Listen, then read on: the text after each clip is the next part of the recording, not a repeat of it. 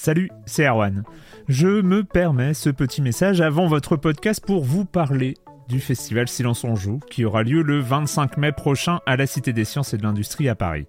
De 10h à 22h, on vous prépare une journée qu'on espère passionnante avec des discussions, des débats au cœur même de la Cité des Sciences et une soirée mémorable dans un grand amphithéâtre. La billetterie est ouverte, le lien est dans la description des derniers épisodes et vous trouverez aussi un lien vers la programmation. C'est 20 euros pour la journée et la soirée, et si vous voulez juste passer nous voir en journée, il suffit d'une entrée classique pour la cité, c'est 13 euros tarif plein avec éventuellement des réductions. C'est la première fois qu'on organise un truc pareil et on espère vraiment que vous répondrez présente et présent. En tout cas, nous, on a très envie de vous croiser de rencontrer celles et ceux qui nous écoutent chaque semaine. Rendez-vous donc le 25 mai et je vous laisse avec votre épisode de Silence en joue ou de la bande-annonce ou de Gâchette gauche ou de Dans la boucle. Enfin bref, bonne écoute. Ready to pop the question? The jewelers at BlueNile.com have got sparkle down to a science with beautiful lab-grown diamonds worthy of your most brilliant moments. Their lab grown diamonds are independently graded and guaranteed identical to natural diamonds, and they're ready to ship to your door. Go to Bluenile.com and use promo code LISTEN to get $50 off your purchase of $500 or more. That's code LISTEN at Bluenile.com for $50 off. Bluenile.com code LISTEN. Silence en joueur, Juan Cario, bonjour.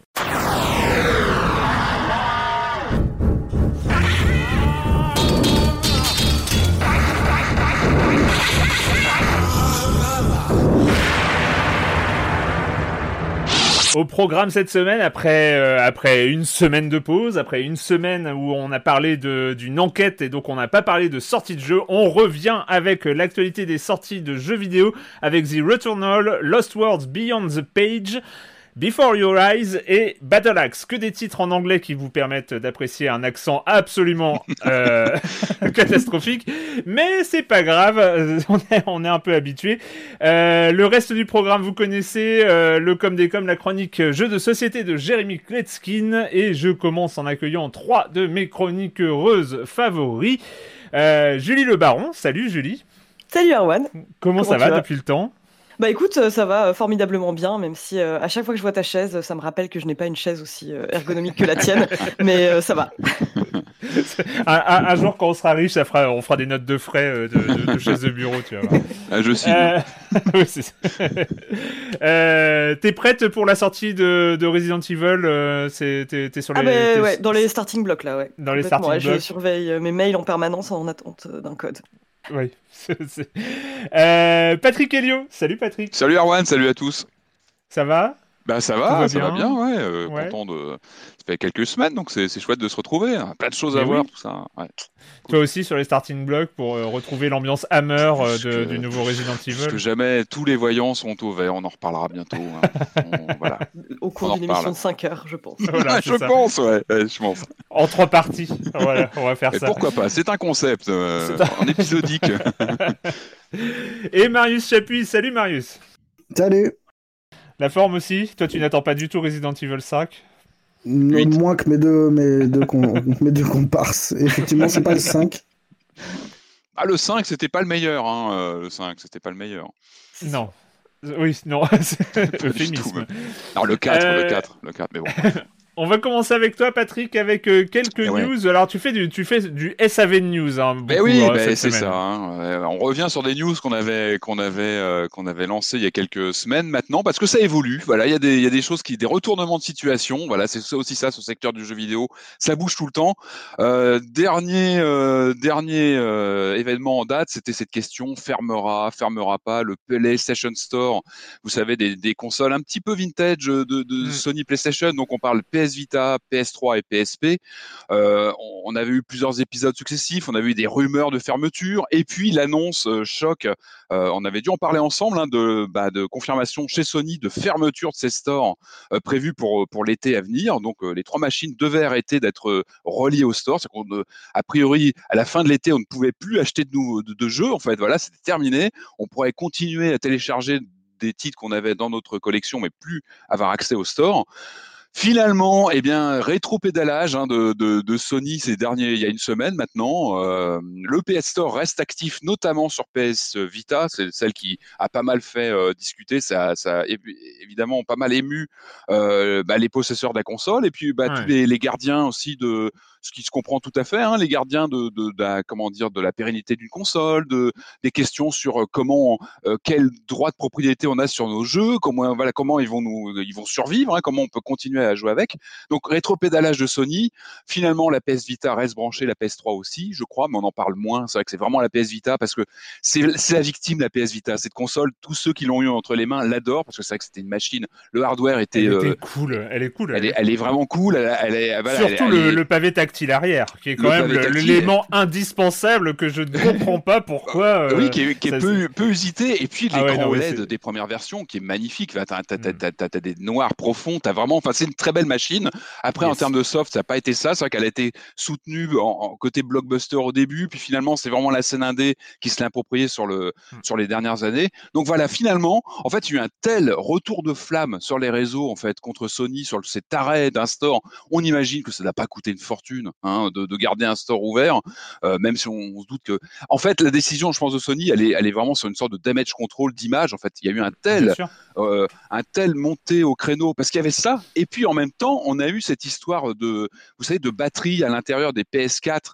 Euh, c'est la batterie euh, liée, comment dire, c'est une sorte de mémoire interne qui, qui, qui, est obligatoire parce que la console doit se reconnecter tout le temps pour, je crois, valider les, les trophées. Donc il y a eu ce, aussi ces rumeurs d'une non pérennité des PS4, voire des PS5, sauf si Sony fait des mises à jour. Mais en l'état, a priori, ces machines sont, condamnées, sont condamnées. En fait, on, on sait qu'il y a un vrai problème de encore une fois, ça pose, ça pose pas mal de questions sur la jouissance de tes jeux à très long terme. Tu te dis, voilà, si je veux allumer une PS4 ou une PS5 dans 20 ans, si j'ai pas un serveur en face qui, qui, fonctionne, si je sais pas bidouiller ou, eh ben, ça marchera peut-être pas. Et ça, évidemment, c'est angoissant parce qu'on a envie de garder nos jeux. Et en tout cas, il y a une prise de conscience de ce rétro gaming dès maintenant. En fait, on se pose des questions aujourd'hui sur comment on jouera nos jeux dans 20 ans, ce qu'on faisait moins à l'époque.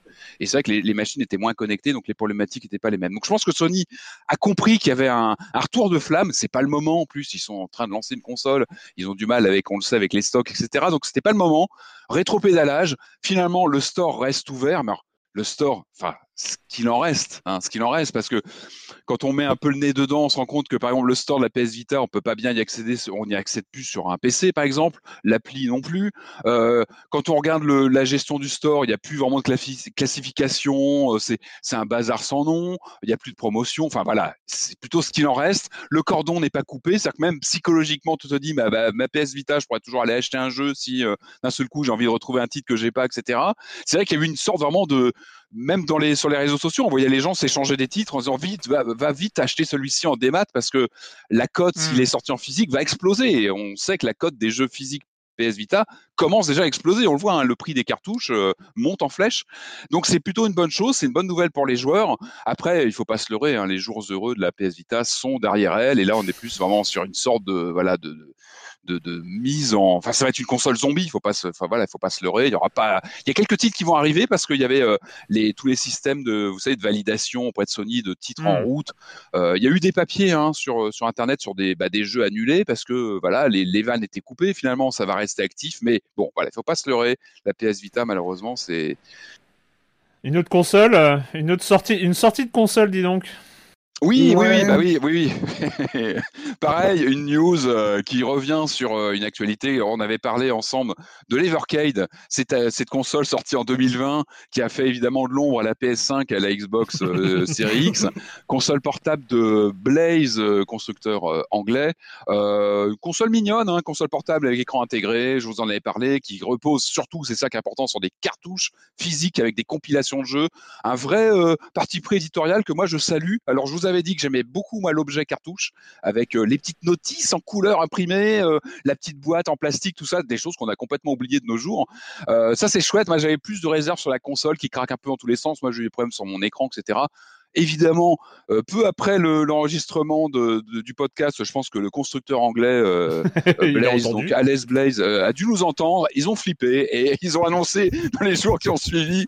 alors ça a commencé par un teasing Evercade VS. On se demandait ce que c'était. Puis bah, en fait, c'est l'annonce d'une nouvelle console. Alors deux salons cette fois, et elle a une dégaine. Regardez les images. En fait, c'est un sosie de la NES des années 80, mmh, une espèce mmh, de mmh. boîte avec un, un, petit rabat pour mettre des cartouches, ouais, un petit rabat plastique.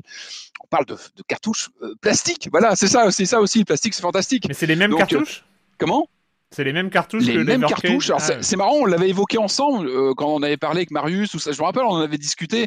Euh, c'est dommage de pas avoir quelque chose qui vienne compléter cette euh, cette console portable. Bah, c'est là donc une console qui va se brancher en HDMI pour être en Full HD avec quatre ports USB, avec une manette livrée en USB. Ça, ça là, pareil, ça ça comble un problème que j'avais souligné. Vous savez, de ce, ce on rappelle l'Evercade, donc console portable qu'on peut relier à, l'écran de téléviseur avec la prise HDMI. Bah, j'ai toujours un peu du problème avec tu sais, ça s'use une manette par définition. Et du coup, je me disais, c'est dommage de ne pas avoir une manette qu'on peut avoir en extérieur. Là, en plus, donc une manette livrée indépendante. On peut brancher, a priori, n'importe quelle manette USB compatible. C'est plutôt une bonne nouvelle. Euh, J'espère que tu as apprécié le, le petit éclairage façon K2000 euh, ah bah bien sûr, juste au-dessus des manettes quoi. Oui bien sûr ce petit euh, bah, le rouge et blanc déjà c'est très marqué. Les petits faisceaux les petits néons euh, évidemment on sait très bien qui est visé dans ce genre de, de, communication. Les, les cartouches Evercade sont, sont, compatibles. On a du Wi-Fi. Alors ça c'est pareil. Bon bah c'est une révolution par rapport à, la précédente machine. Ah, par on rapport est à sur, NES, ouais. sur un, prix d'entrée d'une centaine d'euros ce qui est plutôt correct. Précommande à partir du 28 Arrêtez que le 28 mai. Il faut arrêter de me, mettre le 28 mai comme ça sous le nez, c'est insupportable. Sorti en novembre, euh, a priori, donc fin d'année. Alors après, le problème, moi, le, souci que j'ai, c'est qu'on est presque sur un accessoire de luxe en fait pour les possesseurs de l'Evercade actuel, mmh, parce qu'en fait, mmh, ton mmh. Evercade euh, portable, elle, peut se brancher, c'est plutôt malin, comme une manette. Elle devient une manette pour cette manette, pour cette console. Je sais pas si vous comprenez. Elle se relie, euh, voilà, un peu comme la Game Boy. Ça devient, ça devient une Wii U en fait. la GameCube. Le problème, c'est que c'est presque un accessoire de luxe, de luxe en fait. Si tu as déjà une Evercade, hop, tu peux prendre ça pour avoir euh, ton multijoueur. on se doutait qu'il y aurait des choses multi. Moi, je me rappelle de, moi, c'est mon jeu favori sur l'Evercade, c'est le Xenocrisis que j'aime beaucoup. On en parlera d'ailleurs peut-être tout à l'heure, euh, qui avait une fonction de euh, deux joueurs intégrés, alors que c'était pas du tout possible. On se doutait que des choses se préparaient. Euh, non, le vrai problème, le vrai problème, c'est que tu perds le côté portable. C'est ballot, hein, mais du coup, mmh. avec cette formule-là, si tu n'as que cette version VS, si tu pars là-dessus, t'as pas le côté portable, ce qui est quand même un peu, ce qui peut être frustrant. Donc évidemment, l'idéal, c'est d'avoir celle-ci plus la portable. Et bon, après, tu rentres dans des dans des dans des budgets qui qui bah, qui deviennent indécents, qui sont plus très cohérents. Donc à voir. C'est un peu cruel, je trouve, de reprocher à une, à une console de salon de pas être portable.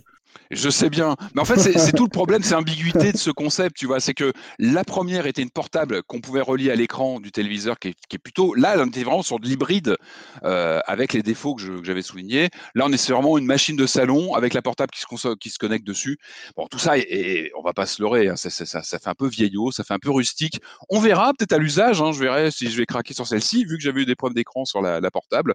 Il n'est pas impossible que voilà, pour faire du Xenocrisis en, en, en multijoueur que je, je, craque. Donc on, tu vas terminer avec, euh, avec des annonces côté Capcom. oui, Capcom, on parlait, donc il n'y a pas que Resident Evil 8 dans la, dans la vie, bien que. Hein. euh, non, non, suivi de, de titres dont j'avais parlé en version Switch, on en avait parlé ensemble il y a quelques, quelques semaines, hein, le Capcom Arcade Stadium et le, le dernier Ghouls and Ghost euh, Resurrection, qui étaient des exclus Switch, mais qui n'auront pas duré très très longtemps, hein, puisque les deux titres arrivent fin mai sur PC, PS4 et Xbox. Voilà, c'est plutôt une bonne nouvelle parce que les titres euh, sont plutôt sympas. Euh, donc euh, voilà, ce sont les, les, les exclus très courtes, hein, mais ça, Capcom a un peu cette habitude hein, de faire des. Je me rappelle, bah, on parlait de, des Resident Evil, hein, les Resident Evil 4 et compagnie. Ils sont habitués à ce genre de, de procédés d'exclus qui très vite repartent mmh sur les autres.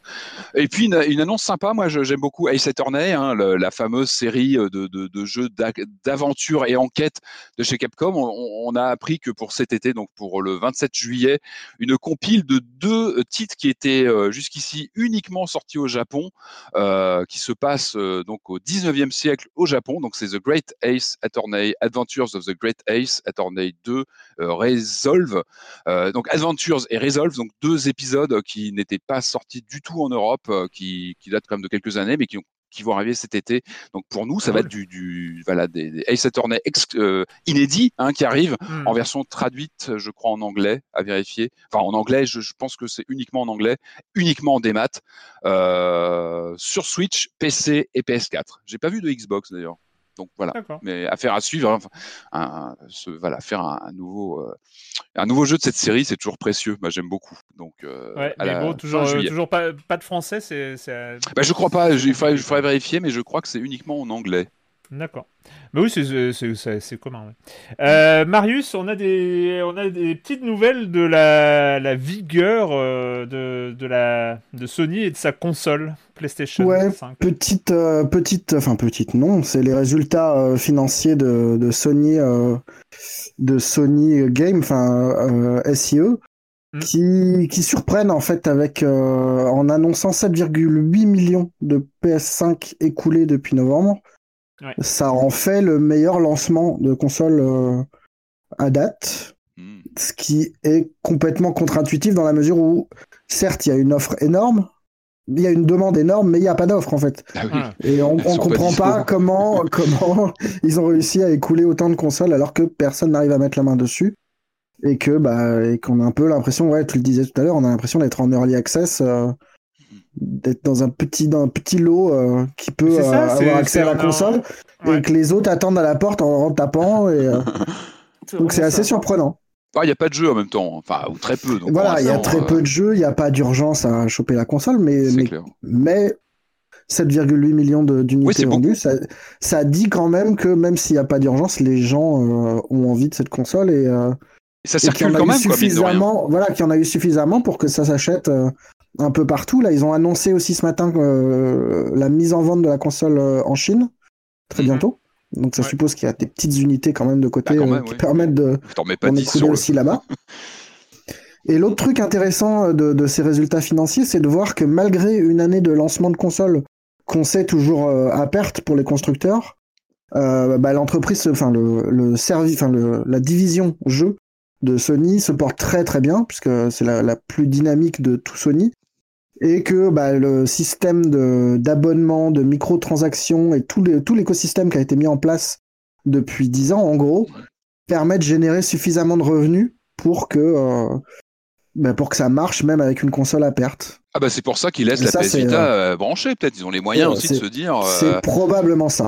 c'est probablement la PS Vita qui tire. Non mais elle, ne représente rien là-dedans. Mais c'est plus, je parlais de l'image, mais c'est vrai que c'est important, oui, pour une voilà, pour une, une, infrastructure qui aujourd'hui est prépondérante sur le, bah, sur le dématérialisé, c'est sûr que c'est pour ça que ça a choqué aussi que tu vois qu'une console portable soit coupée, euh, qu'elle allait fêter ses, ses, 10 ans d'ailleurs cette année, je crois. C'est euh, quand même, enfin c'est quand même une énigme, non? Enfin c'est 7,8 millions de PS5, ah oui, ce lancement. Euh, moi, tout autour de moi, il y a, plein de gens qui sont là. Euh, j'arrive pas à trouver. Je veux une nouvelle console. J'arrive pas à la trouver, que ce soit Xbox ou PS5. Ça, ça alors. Est-ce que ça inclut les précommandes ou euh? oh bah, je pense. Ah non, je pense que c'est les consoles livrées. Enfin, ça me paraît compliqué de, compliqué de, prendre en compte des trucs qui sont pas encore euh, expédiés. Non, mais après, il faut, enfin, faut se méfier de l'effet de d'entre-soi, quoi. Hmm. Faut pas surestimer le, son petit environnement à soi où effectivement on est entouré de gens qui cherchent une console, qui euh, qui euh, qui Après, il y a les réseaux sociaux, hein, Tout le monde cherche une mm. console sur les réseaux sociaux. Hein. oui, mais ça, ça dit qu'il y avait suffisamment d'unités euh, au départ, j'imagine, pour que. Enfin, c'est soit ça, soit les chiffres sont bidonnés, mais ça me paraît compliqué de bidonner un résultat. Bien sûr. Enfin, des résultats financiers, quoi on en parlait un peu avant l'enregistrement. Je ne me rappelle pas d'une telle pénurie sur la PS4, quoi, sur la précédente génération. Mm. C'est toujours tendu un lancement hein, en termes de, quantité, mais je ne me rappelle pas. Évidemment, le contexte était complètement différent. On n'était pas en, pleine pandémie euh, mondiale. Il n'y avait pas ces ruptures sur des composants essentiels. Euh, mais je ne me rappelle pas que la PS4, c'était aussi compliqué passer quelques mois comme on connaît souvent au lancement d'une console. Là, c'est sûr qu'on est quand même sur la, bah, sur la deuxième année, enfin on attaque la première année quoi d'exploitation et c'est toujours très compliqué mm. de la trouver. Ouais, et de ce que j'ai compris, c'est parti pour euh, durer encore un temps. Pour durer, oui, c'est ça, c'est que on peut pas dire que le voilà que le, ciel soit dégagé pour les pour l'été ou et puis il y a il y a le, ça et le la, rupture conjointe euh, de tout le marché des cartes graphiques qui est, euh, dans, c'est ça qui est étonnant, totalement catastrophique. Mm. Ah mais c'est la zone partout là, ouais, c'est vrai que c'est. Ce qui fait, ce qui fait qu'on peine aujourd'hui à trouver des cartes graphiques d'il y a deux générations en fait. La génération des 1000 des chez Nvidia commence à être quasiment en rupture. Enfin c'est un truc. Ah oui, ça, commence totalement, à être totalement dingue. Et moi je vous le dis, investissez dans la PS Vita les amis, trouvez de la cartouche dans du dur. Allez-y, la PS Vita c'est maintenant ou jamais. Il faut y aller là, faut y aller. mais ce qui est quand même aussi, je, je voudrais pas revenir sur euh, sur un truc, mais c'est quand même aussi la preuve de l'échec cuisant du cloud gaming, euh, qui n'arrive pas du tout à ah, profiter de cette de, Non, mais c'est sérieusement. Ça arrive de plus en plus tôt dans l'émission, Erwan. De plus en plus tôt. cloud gaming. Mais est-ce que c'est pas une preuve euh, patente, c'est-à-dire que là il y a plus de consoles, il y a plus de PC puissants et tout ça, et il y a aucune infrastructure de cloud gaming qui tient la route, qui qui explose pour fournir pour fournir ça aux joueurs. Est-ce qu'il n'y a pas quelque part, c'est l'échec, alors que ça fait 15 ans quand même. Alors après, la question plus perverse, c'est euh, ce chiffre très très honorable de PS5. Est-ce qu'il est dû aussi à ce côté euh, dès que ça arrive, dès que ça arrive, c'est tout de suite vendu parce qu'il y a une frénésie euh, de quête de consoles. Euh, S'il y en avait eu 15 millions de distribués, est-ce qu'elles auraient toutes été vendues Tu vois, est-ce que, est-ce que il y a un vrai marché euh, qui aurait absorbé une plus grand, un plus grand volume, ou est-ce que c'est, c'est dû aussi au côté Moi, j'en vois une de dispo demain au Carrefour du coin. Je vais peut-être la prendre parce que tu, as, as, une, tu as un effet de suspense, de vite, vite, vite. Il faut. Et ça, c'est, ça, c'est très lié à PlayStation. Je sais que le cas est pareil aussi sur les Xbox actuellement, mais c'est vrai que PlayStation, tu as régulièrement eu ça. Je me rappelle les PS2 au début, c'était très tendu aussi. Mmh. Euh, ah, on se souvient du Virgin Megastore, le ah bah, lancement. Euh. j'y étais, étais, je me rappelle que c'était, c'était, c'était, bah, on vivra, heureusement, on vivra jamais une scène comme ça. Et en 2021, ça paraît complètement exotique, mais en tout cas, voilà, c'est peut-être la question, c'est ce qu'ils auraient pu en vendre 15 millions si on avait eu 15 millions. C'est pas certain. Je sais pas. Je, sais, pas, mais en tout cas, voilà, il y a un côté euh, rareté, donc bah, dès qu'il y en a une qui pop, bah, elle disparaît, quoi. Euh, donc ça, c'était ça, donc 7,8 millions de PlayStation 5 vendus à date, donc euh, un record. Euh, je voulais juste avant de, avant de passer au com des com, parce que je peux pas trop le passer en fin d'émission, mais juste dire, j'ai et on va peut-être pas en reparler à l'intérieur de l'émission, mais moi j'ai relancé, j'ai profité de, la semaine de vacances là pour relancer Disco Elysium. Euh, dans sa version Director's Cut en français, euh, donc avec les textes en français et, euh, et toutes les voix cette fois-ci. Enfin, ce truc est dingo. Enfin, c'est-à-dire que on avait déjà dit tout le bien qu'on pensait à fin 2019 de, de, de, ce jeu-là. La version qui est donc actuellement sur PlayStation et Xbox et PC, donc en, version Director's Cut, elle est, elle est folle. Enfin, moi je vous. Ah la VF. Ah bah trop la VF, euh, elle, tient, du coup, ils arrivent à. alors, le texte est en VF, les voix sont toutes en anglais, évidemment. Ok. Euh, mais, mais ils ont refait toutes les, tout euh, tous les personnages, les pensées, les, euh, tous les monologues, etc., sont tous doublés. Donc c'est, le travail est totalement taré. Euh, bon, l'univers, on le connaît, Revachol, et, etc., c'est, magnifique. Et, et, et, je sais pas, je trouve que cette version, cette version finale, entre guillemets, elle, elle assure complètement. Et moi, je redécouvre aussi le jeu, parce que même si bah, je me débrouillais en anglais et tout ça, c'est vrai que vu que c'était un anglais très littéraire, Mhm, mhm. Euh, il y avait quand même ce côté, quand c'était des longs textes et tout ça, il y avait un côté un peu fatigue de, de lire comme ça des longs textes. En français, parce que c'est vrai que c'était ah, un ça anglais très très bien. tellement euh, ciselé, chaque mot était à sa place, donc ça passe bien en français. Ouais, non, ça passe, ça passe vraiment très, très. très C'est un travail de localisation énorme. Et, et en plus, il y, y, a ce côté aussi, vu que toutes les voix sont doublées, hmm. euh, il y a ce côté un peu film sous-titré, c'est-à-dire hmm. que même, en fait, tu euh, tu, perds, pas l'anglais. Tu perds pas l'anglais en fait. tu, euh, lis un peu le français comme un sous-titre à la voix qui est en train de parler. C'est tellement bien doublé que tu ne cuts jamais la voix comme tu le fais d'habitude quand t'as fini de lire le texte. Tu passes, euh, tu passes en suivant. Non, là, là, tu attends tranquillement qu'ils aient fini de parler tellement c'est bien et tout ça. Enfin, il y a un côté un peu pièce de théâtre euh, même livres. Enfin, euh, moi, je sais que j'ai, je, je, je, revis, euh, je revis Disco Elysium avec un, avec un vrai plaisir renouvelé. Enfin, c'est, c'est, c'est, c'est très, très cool. En tout cas, je conseille vraiment. Dispo, pardon, excuse-moi, c'est les versions console donc qui sont Director's Cut et la version Steam se met à jour, c'est ça Oui, la version hein, Steam est, aussi, est aussi Director's Cut. alors, j'ai, j'ai lu des trucs sur le contrôle à la manette qui était au pad, qui est pas optimal. Euh, sur, euh, sur Xbox et PS5, hein, évidemment, parce que c'est quand même un, un, jeu de rôle 3D isométrique avec euh, où on clique, où on va, où on. Enfin voilà, c'est comme ça que ça se joue. Donc c'est pas forcément. J'en discutais avec un pote aussi qui joue sur console, et il y a peut-être pas le même confort visuel aussi. quand tu absorbes des kilos de texte, quand tu es sur une télé qui est plus loin de toi et qui est plus. Je pense que ça reste quand même, enfin si, si vous avez la possibilité, je pense que ça reste un jeu à faire plutôt sur PC que. Si vous avez une télé à tube, oubliez. Faut pas y penser. Faut même pas, faut même pas essayer. mais moi, moi je, sais que j'ai acheté un plus grand écran depuis le moment. En fait, quand j'y ai joué en Juste pour Disco Elysium Non, mais j'y joué... Non, mais j'y jouais sur l'écran de mon ordinateur. Euh...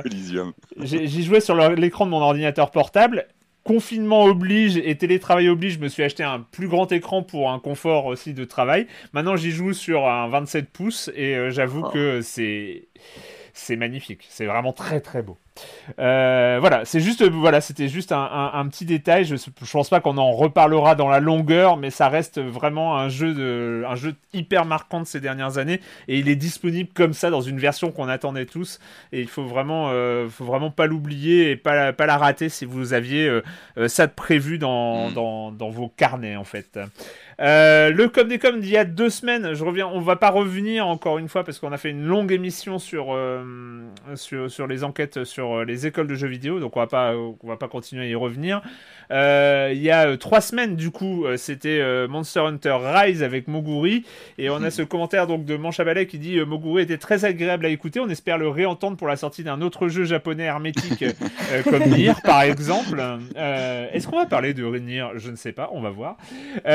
Et j'ai bien aimé la démo de Monster Hunter Rise. J'arrive juste péniblement à attaquer, esquiver, me soigner et monter à d'autres chiens. La maltraitance animale n'a pas de limite dans Monster Hunter. les philoptères les combos, c'est pas pour tout de suite, mais en ce moment, je joue surtout à des jeux lents et narratifs, ou, les deux, et c'est un plaisir de me remettre à un jeu d'action carré dans lequel les distances, les timings, l'équipement et tous ces trucs bassement matériels et pratiques sont déterminants. Et puis il y a du spectacle, les créatures sont splendides, euh, mais voilà, plutôt bon contact finalement. Pourtant, j'avais vite laissé Monster Hunter, j'avais vite laissé tomber Monster Hunter World, en partie parce que la boucle combat, collecte de ressources, craft, combat, collecte, craft, etc. m'avait gonflé. Euh, mais il y a peut-être quelque chose de plus immédiat dans celui-ci, et les commentaires de Moguri sur la profondeur du système et le côté jeu de combat solo me font envie pour la suite. Voilà. Et c'est vrai que euh, il avait bien vendu, euh, il avait bien vendu ce, jeu, même si euh, moi j'avoue que je vais peut-être passer mon tour pour celui-là. En fait, je désespère pas parce que je me dis Monster Hunter ça devient plus accessible. De, on dit toujours que la nouvelle version est plus accessible que la précédente. Donc ça, un jour, il y aura cette frontière, ils vont passer cette frontière et ce sera accessible pour moi mais ça ne l'est pas, ça n'est pas encore le cas. Euh, donc on va commencer, on va commencer euh, cette semaine avec les jeux vidéo. On va aller voir euh, du côté de Goodbye, du studio Goodbye World et de l'éditeur Skybounds. Skybounds nouvel éditeur, enfin éditeur assez récent monté par Robert Kirkman, notamment à la suite de, de, de, la fermeture de Telltale. Euh, pour gérer la, licence euh, Walking Dead, The Walking Dead. Ils reviennent avec un concept euh, étonnant. En tout cas, on en avait parlé en news intro, je crois, mhm. il y a quelques semaines. Oui, oh, il y a déjà un petit moment. ah oui, c'est vrai. Un jeu de détection de clignement d'yeux par webcam. Ça s'appelle Before You Rise. If you understand what I'm saying, um, blink over my hand here. Just think back. Look at that sun. To the very beginning. The first thing that you can remember. Every time you blink, you're going to jump forward in time. Could be a second. Ooh, that's good. Could be five years. But that's enough for me. We have to make him do this every birthday. That's a great idea. I don't know what I do without Before You Rise, donc euh, sur PC uniquement parce que ça utilise, euh, ça utilise la webcam du PC, mais aujourd'hui, c'est d'ailleurs ça tombe bien. Est-ce que c'était lié ou pas à la, à la période de télétravail, tout le monde sur Zoom, Teams euh, et Skype, je ne sais pas, mais en tout cas les webcams servent beaucoup en ce moment, n'ont jamais autant servi. Pourquoi ne servirait-elle, ne servirait-elle pas euh, dans le cadre d'un jeu vidéo? En tout cas, c'est la proposition de Before You Rise euh, qui euh, se propose de détecter les clignements d'yeux pour pourquoi Julie, qu'est-ce que tu en as pensé? Quelle est ton expérience de jeu de Before You Rise de ce, ce- ce- cette Bon, je sais pas, on va, on va en parler, j'ai plein de choses à dire, mais. Bah ouais, moi aussi, plein de choses à dire et en même temps aucune envie de spoiler parce que ça reste une Ouais. expérience assez courte. Mais euh, moi déjà, faut savoir que quand j'ai appris euh, l'existence du jeu, je trouvais le concept euh, assez malin. J'avais ultra envie d'y jeter un œil. Et euh, l'idée, en fait, le truc, c'est que c'est pas juste un jeu à gimmick, c'est pas juste un jeu à détection oculaire, c'est que euh, c'est un jeu à détection oculaire, mais euh, le concept sert ultra bien euh, le propos du jeu en fait, parce qu'on incarne donc on incarne une personne qui vient juste de, mourir. Et ça a l'air horriblement glauque dit comme ça, mais en fait, il suffit de voir un peu les, visuels, la direction artistique du jeu. c'est- des, des dessins plutôt colorés et mignons euh, pour se rendre compte qu'en fait, c'est pas du tout glauque. Mais voilà, donc en gros, on est une personne qui vient de mourir et qui euh, doit convaincre une, espèce de passeur euh, qu'il était un être exceptionnel. Donc en, gros, il va voir sa vie défiler devant ses yeux. Et nous, en tant que joueurs, donc, on doit calibrer notre webcam pour s'assurer que tous les clignements d'yeux soient bien détectés. Donc ça, c'est quand même assez bien fait. Et honnêtement, moi, j'ai pas trop eu à le refaire pendant le jeu, peut-être une ou deux fois, quoi. Et en gros, on voit ses souvenirs. Et quand un métronome s'affiche à l'écran, en fait, ça signifie que à chaque clignement d'yeux enregistré, euh, on va avancer dans le temps. Donc ça peut impliquer euh, donc de, de quitter un souvenir qu'on aimait bien euh, et de passer euh, un laps de temps qui peut euh, être de quelques secondes ou de plusieurs années quoi.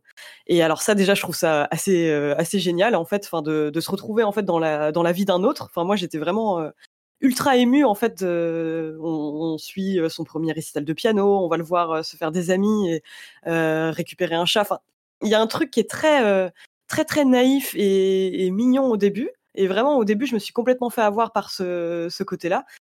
Et c'est un rapport assez intéressant, en fait, de, de ne pas cligner des yeux, justement. Enfin, à partir du moment où on sait que quand on cligne des yeux, on va avancer et qu'on se focalise là-dessus, ça devient très très dur de pas cligner des yeux. Genre, moi, vraiment, à la fin, j'avais euh, les mains comme ça sur les yeux, je ressemblais à Alex Delarge dans Orange Mécanique, c'était euh, absolument ignoble, juste pour rester dans un dialogue et euh, et l'entendre jusqu'au bout. Mais forcément, il y a des moments où euh, vous allez cligner des yeux, vous allez louper une scène, vous allez louper un bout de scène, et c'est pas grave parce qu'en fait, c'est le jeu constitue une espèce de métaphore de la vie où on voit un peu euh, tout ce que la vie a de fugace et de, et de joyeux et de triste à la fois. Quoi. C'est parfois frustrant d'ailleurs. hein. On se sent Ah, parfois, parfois, arraché d'une ouais. séquence. On se dit non, je peux pas partir. Et puis bah on part parce que c'est- c'est c'est parfois frustrant. Il y a, y a un côté. euh, Mais ça marche bien en fait. Et Je ça trouve que bien. ça marche bien, ouais. Et je me suis rendu compte en essayant de refaire certaines scènes que euh, quand même le jeu est quand même bien taillé dans le sens où il n'y a pas des scènes qui durent ultra, euh, enfin qui s'étalent sur. Il faut beaucoup partir, trop de euh, minutes quoi. Franchement ça va et euh, on a quand même euh, les, les lignes les plus importantes du scénario. on les a toutes en fait quoi. Le métronome ne s'affiche que quand, euh, Quand les informations partir. Il faut nécessaires. partir, Ouais, voilà, monsieur. c'est ça. Là, il faut. Mais c'est c'est ça qui est assez émouvant en fait, c'est que c'est quelqu'un qui est en train de revivre sa vie, qui a manifestement pas envie de partir de certains souvenirs.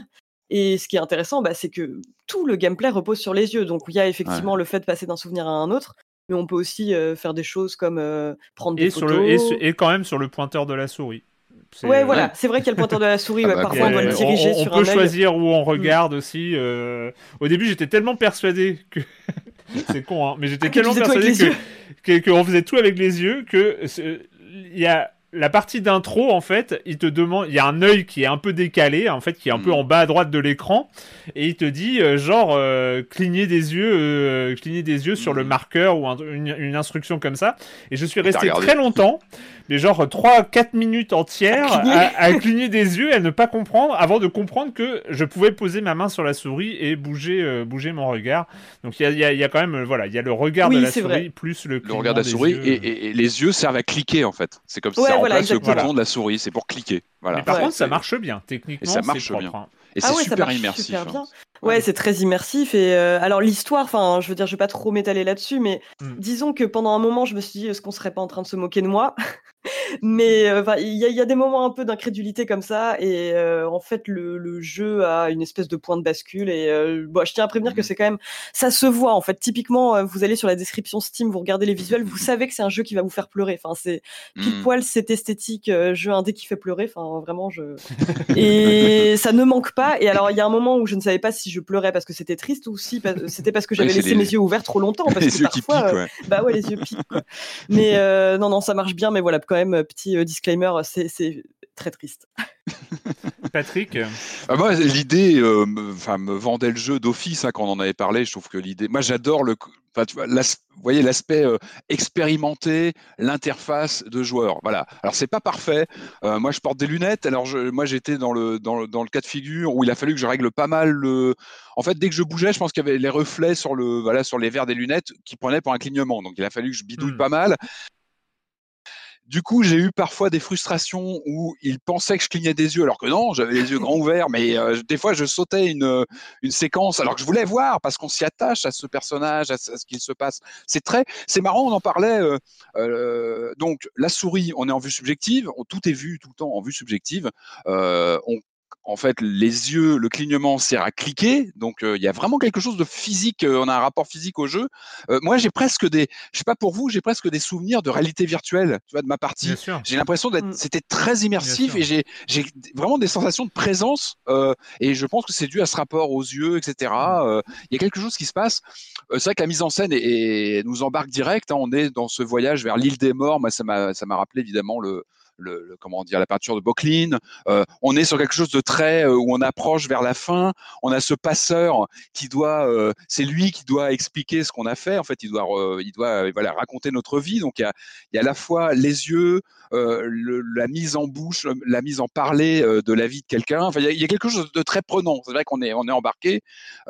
Moi, j'ai un peu, je vous disais, au niveau technique, j'aime beaucoup le principe. Je trouve que bon, c'est pas forcément complètement parfait, mais voilà, l'idée est là. Je trouve que c'est intéressant.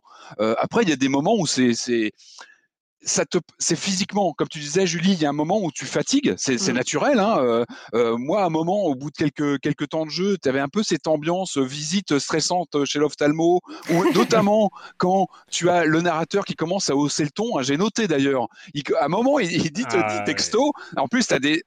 Comment expliquer? On est dans des, dans des passages de vie assez importants dans le personnage, donc c'est prenant. On a envie de savoir ce qui se passe.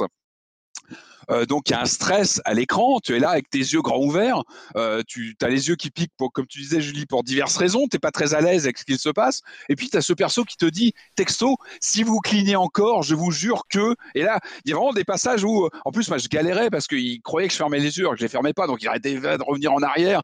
Donc ça casse un peu l'ambiance. C'est vrai que ça crée un stress de te dire mince, c'est pas ce que je veux faire. C'est pas mon interface, elle est, elle est un peu défaillante. N'empêche que un rapport physique au jeu avec une fatigue oculaire parce que, comme je vous disais, tu as l'impression d'être euh, à une visite euh, chez l'ophtalmo qui tourne mal parfois. Et euh, il y, a- y a vraiment, tu, tu laisses quelque chose euh, avec ce, ce côté, comme je disais tout à l'heure, d'être arraché même physiquement à, à chaque séquence. Quand tu fermes les yeux, hop, on t'arrache un, passage de narratif. Euh, ce que je trouve intéressant, moi, ce qui m'a marqué, parce qu'on va pas rentrer dans tous les détails des, des sujets, parce qu'il faut le découvrir. Le jeu, il dure pas très Ouais. longtemps. Il 12 faut vraiment heures, laisser la max. découverte. C'est marrant, c'est que c'est un jeu donc qui est publié par euh, la boîte qui a qui a voilà qui a produit le dernier Telltale. Mais ce qui est marrant, c'est que pour moi c'est plus un jeu dans la lignée des Dontnod. On est vraiment plus sur une affinité en termes de narration, de thématique. On aborde des sujets. On n'est pas du tout dans du jeu de zombies. On est sur quelque chose de beaucoup plus intimiste, de plus profond, euh, de plus euh, bah, qui, qui, qui te parle. Enfin, c'est un jeu que je vais pas oublier dans, dans ce qu'il m'a montré. Ah ouais, non. Euh, et il joue beaucoup sur la vue subjective et sur le ressenti, euh, voilà, de te mettre à la place de ce personnage qui passe par différents, euh, différentes étapes. Voilà, donc plus école dont note que tel tel, très clairement, très marquant. Et alors tout n'est pas parfait, encore une fois. Moi, j'ai un peu souffert au niveau oculaire. Je, trouve, voilà, je pense que c'est peut-être les lunettes qui font que c'est moins, moins précis, mais mais oui, c'est curieux. C'est curieux parce que c'est vrai que dans les options, ils te demandent si tu portes des lunettes. Donc, je je m'étais dit que ce serait peut-être adapté aux personnes qui en portent. Ouais, après, et, bah, euh, ça dépend peut-être euh, de l'éclairage, je pense. Mais après, c'est normal. Bon, bah, tu sais que tu es sur un, t'es sur un jeu expérimental en termes d'interface, tu le sais. Donc, tu, bah, Mm. tu mets de la, tu t'organises, tu mets plus de lumière, tu te mets bien face à ton écran, tu joues le jeu, quoi. Et euh, mais moi, je trouve ça chouette qu'on trouve encore en 2021 voilà ce genre de nouveau ressort euh, qui est imparfait, mais, mais c'est intéressant donc on peut encore faire des choses. Euh, moi, je pense qu'il a, je vous disais, j'ai presque des souvenirs de réalité virtuelle et je pense qu'il se prêterait bien presque un, alors je sais pas, il ferait un casque qui repère quand on ferme les yeux. Bon, je sais pas si c'est forcément facile, mais euh, un jeu d'horreur, t'imagines vraiment, ça Ah bah, tellement ça- bien. il ouvre une porte. Franchement, euh, Julie, je suis d'accord. Je pense qu'il ouvre une porte. Il y a un truc qui se lance. Euh, ouais, ferme les yeux. Tu vois, quand, euh, dans un jeu d'horreur, où il faudrait fermer les yeux ou y a. Comme dans Soma où on pouvait pas regarder les créatures, par exemple, ça marcherait super Eh bien. ouais, ouais, mais je pense que c'est très prometteur comme s'ouvre. concept. Quoi.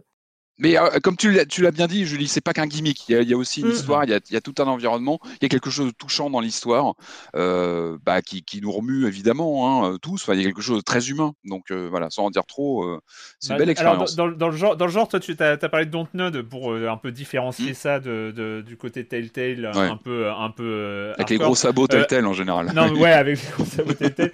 Euh, pour moi, on est, on, on est euh, limite plus dans, dans cette catégorie-là dont on avait parlé avec euh, Sébastien Quand il était venu euh, de Mhm. l'expressive euh, gaming, en fait, euh, Mhm. des jeux expressifs. Mhm. Donc des jeux très ancrés dans le quotidien, dans le réel, dans, le, dans, dans, dans la vie de tous les jours, finalement, avec, avec toutes ces notions de deuil, de, de, de choses comme ça qui, qui, qui rentrent en jeu et qui sont toujours compliquées à aborder dans, dans le jeu vidéo. Et il faut trouver. Moi, ce que j'ai trouvé. Enfin ce que j'ai trouvé vraiment intéressant sur ce, ce gimmick euh, de, de- du, clignement euh, qui, euh, bah, qui, qui rend curieux hein, dès le départ, mais c'est qu'ils ont transformé.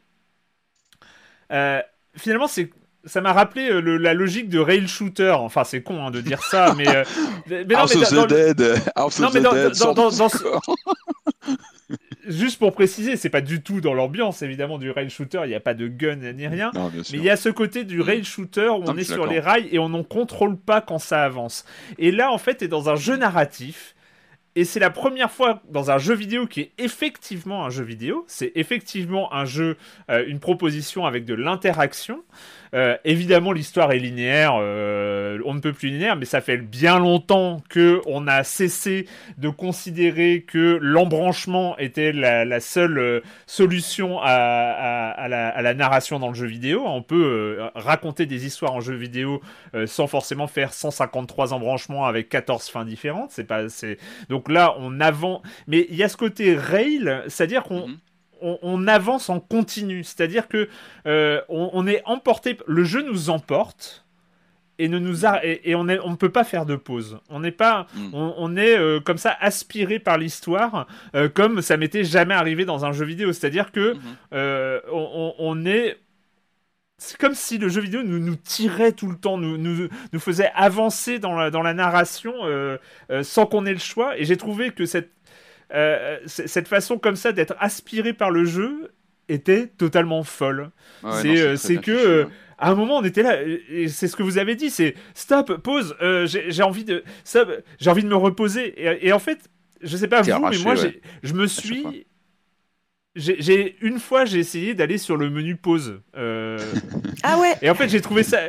Bah, euh, sur, Vulgaire. euh, Oui, non mais tout, oui exactement j'ai trouvé ça vulgaire, vulgaire. J'ai, ta- j'ai tapé sur escape euh, avec euh, le menu euh, genre euh, paramètres etc Moi aussi, j'ai eu un coup de fil, je crois, j'ai été obligé de le faire. Et c'est vrai que Et ça j'ai- faisait. et- euh, et j'ai trouvé ça mais c'est comme si on m'arrachait un truc Ouais. alors- et Ah après oui, je l'ai plus jamais refait parce que j'ai trouvé que même le fait de faire pause dans ce jeu là était presque euh, antinomique Vulgaire. en fait c'était Oui, c'était- bah oui. c'était, c'était pas euh, le, le but et, et, et, et justement il y avait cette, cette façon là de, de, euh, de générer les émotions. Euh, surtout évidemment dans la deuxième partie, mais cette deuxième partie ne peut exister que avec, la la première. première. Donc Oui. euh, euh, c'est c'est c'est des. Elle pose beaucoup, elle, elle met mal à l'aise, mais en même temps, elle... Enfin, elle- il y a beaucoup de choses qui passent dans ces deux deuxième parties. elle est elle est très juste. Enfin Elle le, est très le- juste, le ouais. ton est Ouais, très elle est pas dans le ultra, ultra démonstratif où Voilà. mais elle fait passer Mm. beaucoup de choses, elle infuse beaucoup Ouais. de choses, je trouve, et de façon assez subtile. Moi, ce que j'ai bien apprécié, Erwan, je suis d'accord sur le côté rail shooter narratif. Je sais pas si on Mm. peut parler de ça. Euh, moi, j'ai bien aimé. Il y a quelques expérimentations, sans trop en dévoiler, mais on joue du piano euh, Ouais. avec avec ce, ce système de clignement. C'est c'est plutôt intéressant. On suit un objet euh, Mm, de- mm. des yeux. Des yeux, On a un peu de dessin. Il y a un moment, on doit relier des points. Alors, ça Oh paraît idiot comme ça. C'est le passage mais- hardcore. hein. Pour Ah, moi, moi, j'ai adoré le. Mais, mais du coup, tu- t'appliques, et je pense qu'on n'est pas très beau à voir dehors en ces moments-là. J'espère Ah que oui, c'est oui, pas oui, filmé oui. parce que là Ah, dans je peux te dire que écran. euh, j'ai, j'ai streamé ce jeu, c'était vraiment très très moche à voir, hein, franchement, Ah, euh, avec les yeux écarquillés et tout, ouais, mais Ouais, non, c'est très, euh, c'est c'est très personnel comme expérience, quoi. Mais ouais. Mais oui, en plus, tu sens que. je crois que c'est un jeu étudiant à la base qui, était, euh, qui avait été récompensé à l'IGF 2015, ce que j'avais noté en faisant mes recherches, et qui du coup a été boosté par, par l'éditeur, qui a eu. L'équipe a eu les moyens de pouvoir faire une vraie expérience de jeu au final. Il faudrait d'ailleurs voir ce que, à quoi ressemblait ce jeu étudiant. Est-ce que c'était juste la mécanique? Est-ce qu'il y avait déjà un embryon de narration, j'imagine euh, Ce qui est intéressant, voilà, c'est qu'on sent qu'ils ont assez maturé le truc pour essayer de voilà, montrer qu'ils ont réfléchi à différentes interactions possibles. Euh, même quand on fait des choix, hein, c'est en regardant d'un côté ou de l'autre, en clignant. Mmh. Euh, et ça devient presque. Ça fonctionne, quoi. Ça a beau être. Euh, voilà, je pense à peut-être à perfectionner. Ça dépend peut-être aussi de son matériel et de comment on à la lumière. Tout ça, c'est presque du détail. Mais mmh. ouais, ils ont créé un truc. Ils ont vraiment créé un truc, je trouve. Hein. Bah, philosophiquement, je trouve que le jeu est. Enfin, je l'ai pas fait moi, hein, mais je sais que je le ferai dès que je pourrai. Mais je trouve qu'il y a quelque chose de génial de faire reposer le gameplay sur un élément corporel qu'on contrôle pas, quoi. Ouais. Oui, mais il joue là-dessus. Tout, le jeu vidéo, tout le jeu vidéo est construit sur l'idée de contrôle, de maîtrise de son personnage, que ça soit du skill ou pas, que ça soit, enfin, mais mais l'idée c'est quand même d'être en contrôle. Et là, faire reposer sur le clignement de Dieu, c'est, enfin, c'est de l'inné, c'est quelque chose auquel on réfléchit pas, sur lequel on peut interagir, mais qu'à la marge, en fait, parce que ça nous échappe, parce que je trouve ça super beau de, de tirer le jeu vidéo vers des trucs qui sont bah, euh, hors, presque hors du contrôle du joueur, mais qui dépendent de lui. C'est très ça, C'est ça où j'avais pas du tout prévu, moi j'avais pas du tout anticipé le fait que, que passer euh, à un contrôle par clignement d'yeux, ça nous faisait, ça faisait qu'on était aspiré. C'est-à-dire que euh, vu qu'on n'avait pas le contrôle et qu'on pouvait pas euh, ne pas cligner des yeux, parce qu'en plus il repère bien hein, ce bâtard de jeu, ah, c'est-à-dire que c'est pas la peine d'essayer de cligner, euh, de cligner discrètement. Hein. Non, non, non, c'est, tu te fais avoir quasiment à 100% du temps. Et donc des fois j'ai eu, des fois j'étais très content, j'ai réussi à cligner sans être repéré et c'était une sorte de grande victoire. Il faut, mais, il faut resituer, hein. tu es sur un dialogue qui t'intéresse parce qu'on va rentrer parfois sur. J'ai bah, remarqué c'est souvent. T'entends tes parents qui parlent de toi, t'as envie de savoir. Oui, ou on t'offre une console de jeu, t'as envie savoir plus. Et puis, bah, je pense que même, euh, c'est intéressant ce que tu disais, Marius. C'est vrai que tu, le jeu te rend faillible. Il sait que tu mmh. vas cligner des yeux parce que c'est naturel. Et surtout quand tu le sais. C'est quand tu sais que tu dois pas cligner des yeux, je pense que euh, tu te stresses et que du coup tu clignes des yeux. Et donc le jeu te met dans une dans perte de contrôle, je suis complètement d'accord, il te rend faillible. Et, et c'est intéressant parce que du coup tu te retrouves à te dire non, non, je, je veux rester dans cette séquence et hop, ça zappe. Et c'est une forme de zapping. Euh, il y a une élégance dans ce zapping qui normalement est plutôt désagréable. Là, tu es arraché à, des séquences et hop, ça part et tu, tu les revois pas quoi. Et euh, ouais, c'est intéressant. vraiment. Et, juste euh, peut-être pour, pour, pour, terminer, je reviens sur le côté expressif, jeu expressif. c'est des thématiques qui sont ultra rares. Moi, j'ai trouvé ça super intéressant aussi de, de, de, de contrebalancer l'effet gimmick, entre guillemets, du jeu par une thématique totalement euh, enfin réputé injouable. Euh, enfin franchement c'est c'est pas mm. le sujet le plus facile euh, de l'univers. Le deuil le enfin ce, rapport ce rapport à la, à la, maladie à la mort etc à la douleur. Et, et, j'ai trouvé que c'est un truc où sincèrement très sincèrement j'ai eu peur jusqu'au bout. Mm. Mm. jusqu'au bout je me suis dit pitié, ne faites pas n'importe quoi. quoi. J'ai eu super peur moi aussi. Ouais, Et, et, je trouve que ça tient jusqu'à la fin. Euh, jusqu'au jusqu'au finish du, du, jeu, ça tient. Ah bah, il te laisse euh, euh, le générique, t'es es, secoué hein, quand le générique arrive à tous les niveaux. Quand t'as fait une session, t'as les ah yeux qui, qui, piquent dans tous les sens. tu en sors, c'est une, une, vraie page. Et, et, pour le coup, rien que le fait d'avoir tenu comme ça cette thématique avec ce nouveau système, que tout ça trouve son équilibre. Bah, je trouve que c'est une vraie réussite. C'est une vraie réussite mm. là-dessus. Non, puis bon, après, il y a juste, je trouve, enfin, dans, dans, dans, les thèmes abordés, il y a aussi un, un, discours, je trouve, très intéressant sur, euh, bah, sur l'existence, en fait, sur la manière mmh. qu'on a de se présenter au monde, sur euh, les tous les souvenirs qui constituent une vie et euh, tout ce qu'on a l'occasion de ne pas devenir, en fait, dans une vie, quoi. Et ça, c'est très rare, quoi. moi, moi, vraiment, ça m'a fait penser à la cloche de détresse de Sylvia Plath, en fait, la fameuse scène où, où donc l'autrice se retrouve en face d'un figuier et elle imagine, en fait, tout ce que pourrait être sa vie et euh, ouais, ça m'a fait beaucoup penser à ce. Enfin, ce jeu m'a beaucoup fait penser à ce passage en fait. Ouais, puis je, le look, dire un peu le... le, le passeur sur le bateau est génial. Mais Enfin, ouais, c'est ça l'idée d'un compteur qui doit, qui- euh, en qui- quelque sorte, vous marketer, enfin, pour vous faire passer euh, dans l'au-delà. Euh, essayer de faire de vous une per- la personne la plus exceptionnelle possible, c'est vraiment. euh, ouais, j'aime beaucoup le personnage aussi. Ouais, il est drôle. Before You Rise, euh, point important, 10 euros. Ah ouais. Euh, c'est voilà, c'est Ouais. c'est aussi euh, dans, dans ce terme d'expérience, euh, de- le, le, le prix aussi permet euh, de pouvoir conseiller euh, de manière, à, j'allais dire à l'aveugle, mais euh, c'est- dans, dans ce dans ce genre-là, c'est c'est un peu bizarre. Est-ce que ça annonce voilà, pas un euh, retour, un retour de Kinect un jour hein? On s'en rapproche tout doucement. Ah, euh, moi, euh, moi, vu qu'il y a Just Dance à la maison, Kinect est, toujours là. Il est sorti. Il est toujours là. Kinect, euh, Kinect, c'est. Euh, euh, c'est le moment d'accueillir Jérémy Kletskin et sa chronique Jeux de société. Euh, comme chaque semaine, et c'est un vrai plaisir. Salut Jérémy.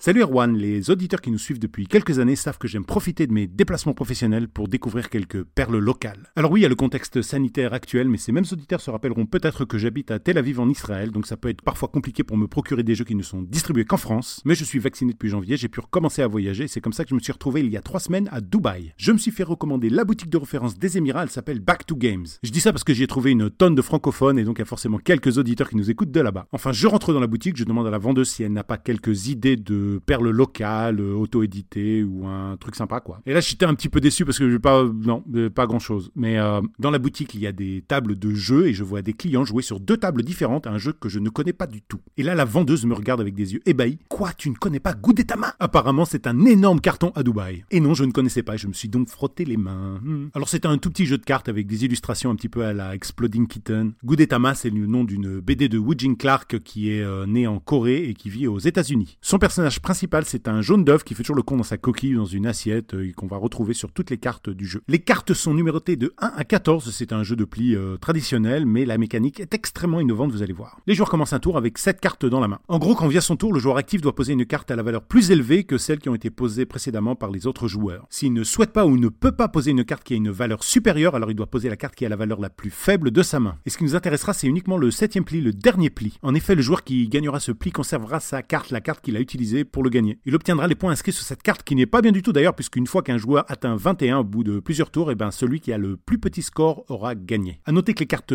1 et 14 sont des cartes spéciales et ça rajoute énormément au jeu. Quand on gagne un pli, on est le premier joueur le tour d'après, sauf quand on gagne le pli avec une carte numérotée 14. Son pouvoir nous impose de désigner un autre joueur et c'est super stratégique, c'est brillant. Et il y a le pouvoir de la carte 1, si on arrive à la poser lors du dernier pli, alors tout le monde conserve sa carte. Et forcément, nous, avec le 1, on a la carte la plus faible et ça emmerde tous nos adversaires. Enfin voilà, Gudetama, c'est pas Exploding Kitten, il n'y a pas besoin d'avoir 6 grammes dans le sang pour l'apprécier, c'est un vrai jeu très stratégique, très malin, euh, exceptionnel. Ça gueule, ça crie, il y a des retournements de situation, euh, c'est très très fun. Très très fun. De 2 à 7 joueurs à partir de 7 ans pour des parties d'environ 20 minutes, c'est édité chez Renegade, G-U-D-E-T-A-M-A. Les auteurs Steve Ellis et Ben Eisner et c'est illustré par euh, Clark. Et moi je vous dis à bientôt. Je sais que la vie ne reprend pas partout à la même vitesse, mais je vous assure qu'il n'y a rien de plus puissant socialement pour profiter avec ses amis que les jeux de société. Bye bye Bye bye Jérémy. Euh, si on s'attendait à avoir euh, des échos des jeux populaires à Dubaï, eh bien, euh, pas du tout. hein. Donc euh, c'est un vrai. Mais c'est surtout marrant de savoir que euh, ce petit œuf dépressif, enfin moi en tout cas je vois à peu près euh, à quoi il ressemble, soit ultra populaire à Dubaï quoi. Pour moi c'était un truc euh,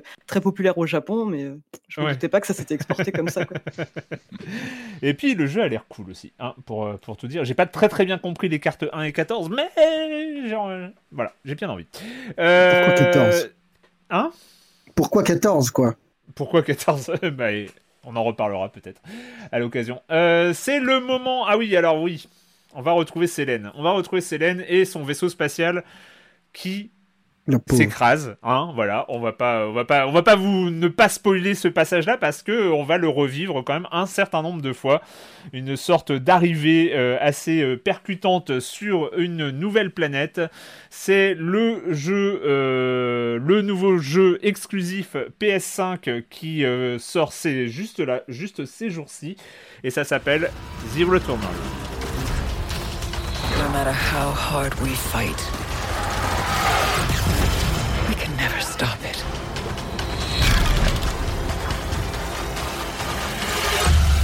He alone must find meaning amidst the flood.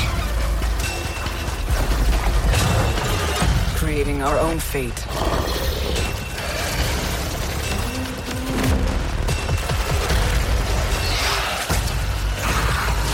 Finding our own answers. Retournol donc et pas The Retournol, pas du tout. Je voulais mettre un. Je sais pas je voulais faire un, truc avec mon accent anglais absolument catastrophique en plus. hein. Euh, donc euh, Retournol, on suit euh, Célène, donc euh, qui est qui est une voyageuse. je sais pas c'est quoi son métier d'ailleurs, mais c'est avec son vaisseau spatial qui suit un signal. A priori, c'est plutôt euh, pas très conseillé, hein, de- selon les indicateurs qui sont présents sur l'écran du vaisseau spatial. C'est normalement, c'est pas très conseillé de faire ce qu'elle fait. En tout cas, euh, la suite euh, donne raison aux indicateurs puisqu'elle s'écrase violemment contre la planète. Elle se réveille à côté de son vaisseau qui est en mauvais état. Il y a une grande porte et forcément, on va la franchir. Euh, Et on il y a pas, pas. mal de choses. Hein? Mais on devrait pas.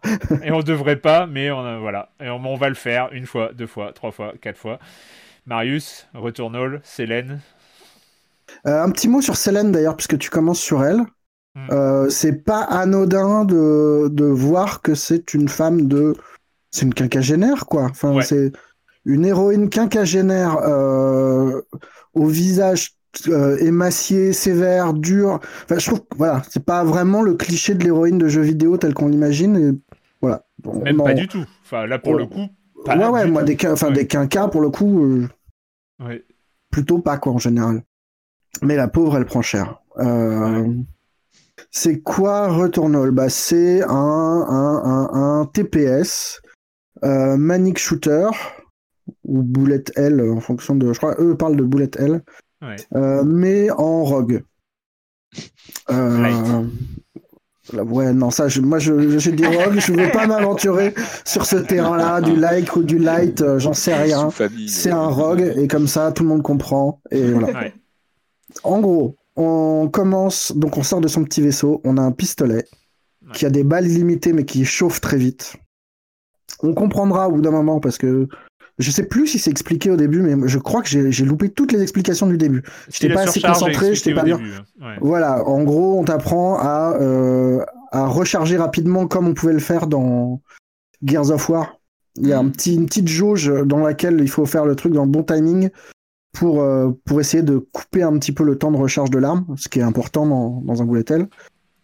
Et, et, et on défonce des monstres qui sont... En gros, le jeu ressemble énormément, mais vraiment énormément, à- au, au meilleur moment de Edge of Tomorrow, le, un film euh, avec Tom Cruise qui, Mm. qui était assez brillant dans, dans certains quarts d'heure où il y avait des montages de morts à répétition et enfin il y avait une scène de débarquement sur une euh, de débarquement alien sur une plage où Ouais. en gros il crevait en boucle jusqu'à parvenir à, euh, être dans le geste parfait. Bah là c'est exactement la même chose. C'est mourir en boucle jusqu'à parvenir à trouver euh, les patterns de chaque euh, de chaque ennemi, d'être suffisamment concentré pour pas se laisser euh, cornériser, pour pour pour gérer tout ça sereinement. Et c'est un jeu qui récompense l'excellence, mais en permanence en fait. Dans la mesure où il y a un système d'adrénaline qui fait quand on tue des ennemis, euh, je crois que c'est trois ou quatre ennemis euh, euh, d'affilée sans être touché, on passe un cap et on a davantage de puissance, on a une meilleure visibilité du, du, combat aussi. Et ce truc-là peut se charger genre cinq fois. Et quand ça marche bien, quand on est bon, on se sent super puissant. Enfin, vraiment, il y a une, une vraie jouissance dans le combat avec euh, une dizaine de bestioles, plus un mini-boss qui se balade dans le niveau, euh, euh, qui nous court après. C'est un jeu un peu à la manière de contrôle qui encourage à toujours bouger, à être toujours dans le déplacement et qui repose un peu comme sur les dashs de, de contrôle d'ailleurs, parce que c'est des petits, des, des petits moments d'invincibilité qui sont hyper importants, qui permettent de gérer les foules, qui permettent de d'éviter les boss, les trucs comme ça. Mais c'est aussi un jeu qui est extrêmement violent parce que si on peut se sentir en contrôle euh, pendant, pendant un petit moment, on peut le perdre très très vite. Et, euh, il suffit de perdre bah, cette jauge d'adrénaline euh, sur un coup débile ou un truc comme ça pour, pour en- enchaîner une espèce de dynamique négative qui est extrêmement punitive et on peut, on peut faire un run qui est très très bon où vraiment pendant euh, 30 minutes on se sent super bon. Cette fois-ci, on va réussir à passer le niveau sans problème. Et puis, euh, bah, et puis une salle, euh, une salle un petit peu trop grande, prise avec un peu d'inattention, de légèreté, et ça vire, euh, ça vire au cauchemar, quoi. Et tu reviens dans ton vaisseau et tu te réécrases sur la planète parce que c'est quand même la meilleure transition de Rogue de l'histoire des Rogues auxquels j'ai joué, en tout cas, c'est Returnal. C'est-à-dire que tu as un côté jour de la marmotte euh, qui est incroyable, qui est totalement incroyable. Je sais pas si tu as ressenti la même chose, c'est que tu meurs, il y a rien. C'est-à-dire tu meurs et boum, tu te retrouves dans ton vaisseau et tu te réécrases.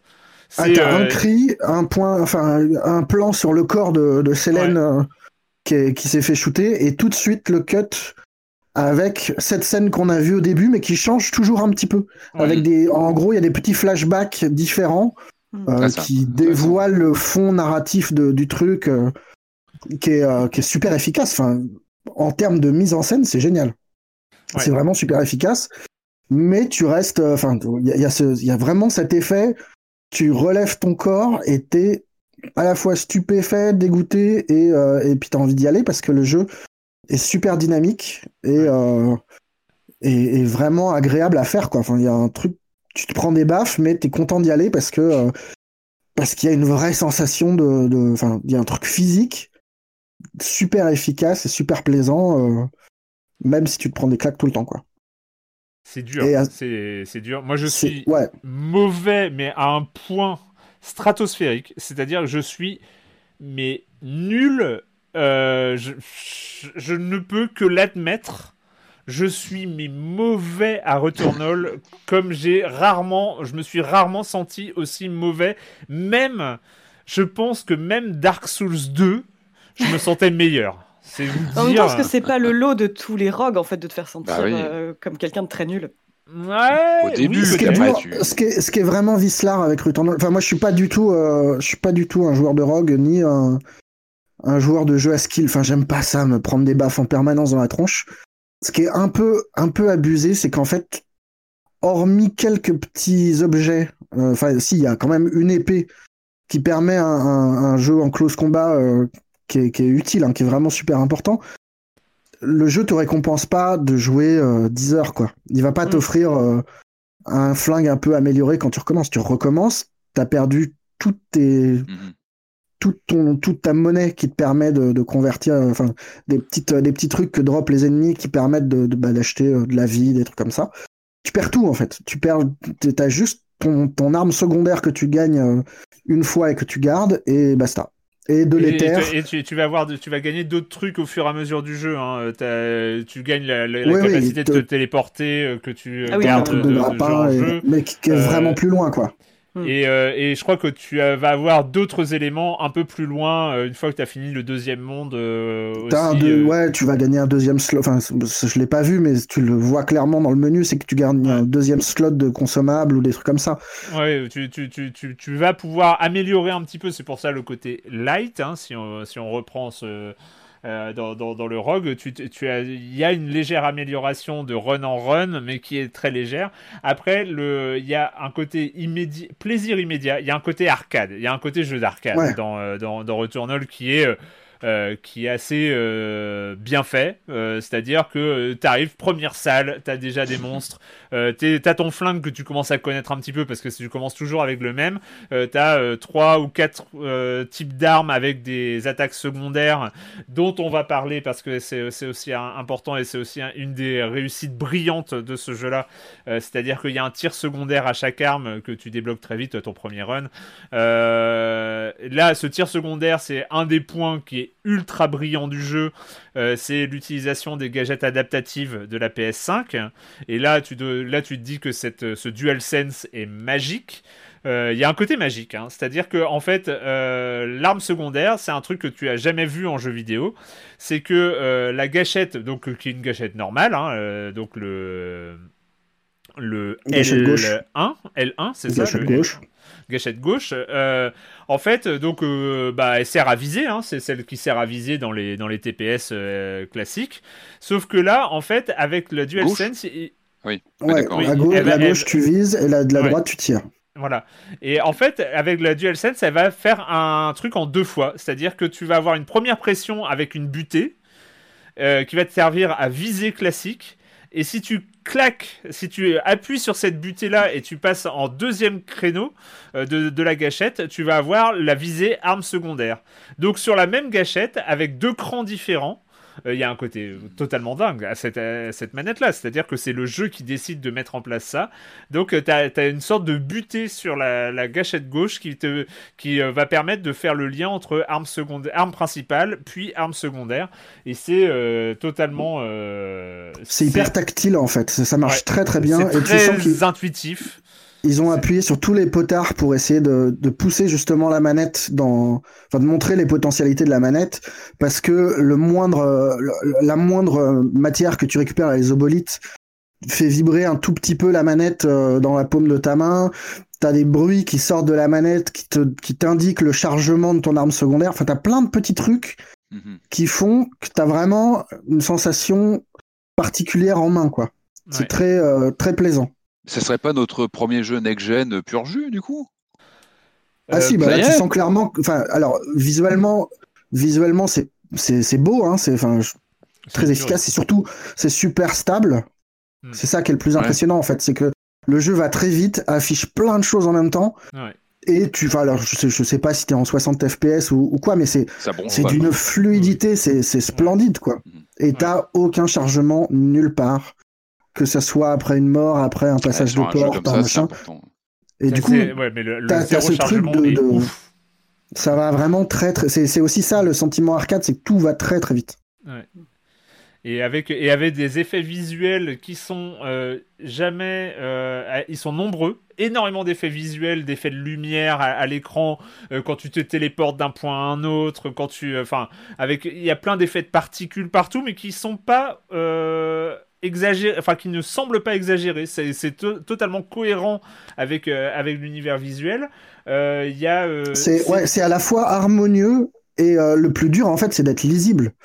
Parce que quand t'as des bestioles partout et des T'as ce truc d'hyper lisibilité qui est, qui est, assez brillant parce que tu regardes à la fois les bouboules qui t'arrivent sur la tronche, et il y en a beaucoup, et les bestioles aussi, parce que les, les... t'as des panthères comme ça avec des tentacules, qui euh, vont t'attaquer à distance, mais vont tenter de te bondir dessus aussi.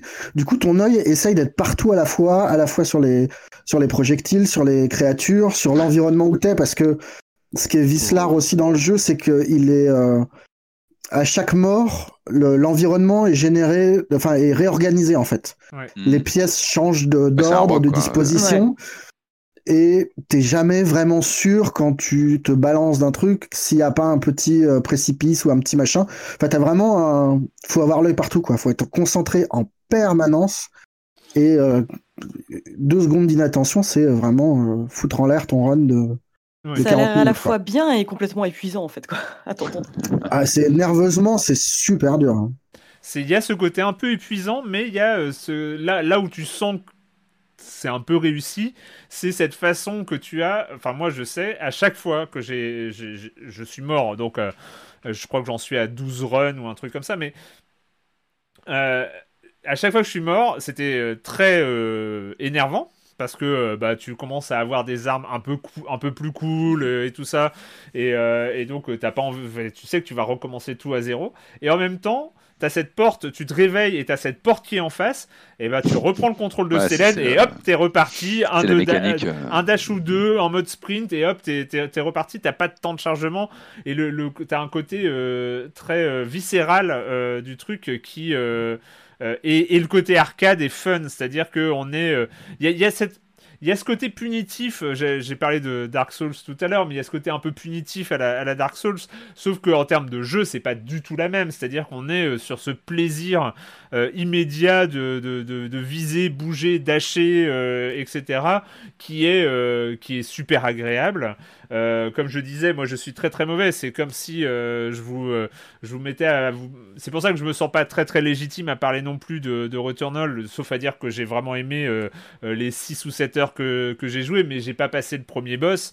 autant vous dire que c'est comme si je parlais d'Hades sans avoir passé les, les, les, les, les premières euh, enfin le, premier boss de, niveau là, pas même pas, euh, voilà, c'est un peu ridicule de parler d'un rogue sans être euh, allé être allé aussi peu loin, mais il y a quelque chose comme ça de très agréable et puis surtout il y a dans la mise en scène du jeu, je trouve que le fait d'avoir, euh, tu arrives dans des salles qui ont vraiment des tailles très très variables, et puis tu vas avoir un certain nombre de, bestioles à, à, défourailler, mais une fois que tu as nettoyé la salle, tu as encore un petit moment de pause que je trouve vachement bien pensé. Euh, qui va être de chercher des petits passages secrets, d'explorer. Il y a un côté exploration dans le Rogue qui n'y a pas, par exemple, dans un jeu comme Hades qui a très peu un côté exploration parce que le truc, c'est t'enchaînes les salles, tu enchaînes les combats, etc. Et là, dans Returnal, tu as vraiment un côté exploration. Il va pas falloir passer à côté des clés, des, euh, petits, euh, des petits niveaux secrets dans les, dans les jeux. Enfin, parce qu'il va falloir récupérer de la ressource, va falloir améliorer ses armes, va falloir. Et, et du coup, le côté exploration plus combat qui est tout le temps présent. Je trouve qu'il y a un équilibre comme ça qui est assez, euh, assez brillant tout le long du jeu. Non, c'est vrai que. Et pour le coup, l'exploration est vraiment nécessaire parce que si tu fais pas ce travail-là, moi je sais qu'au début je le faisais pas trop, tu progresses pas en fait parce que tu peux vraiment pas. Tu trouves pas de bonnes armes, tu trouves pas de. Enfin, tu. Tu tapes très vite un mur en fait. Et euh, faut noter aussi des passages en, en FPS parce que le jeu a aussi une ambition narrative euh, derrière, qu'on, alors qu'on a seulement caressé, parce que, parce que pareil, je tape sur le, sur le premier boss, euh, j'en peux plus mais euh, mais t'as as ce truc où tu t'es es sur une planète étrange, une espèce de, de nécropole euh, abandonnée à la jungle, et au milieu de, de ce bordel, tu trouves une, une petite maison euh, typiquement américaine avec son petit Porsche et, compagnie. Et quand tu fouilles bien, tu trouves la clé de cette maison, tu peux rentrer.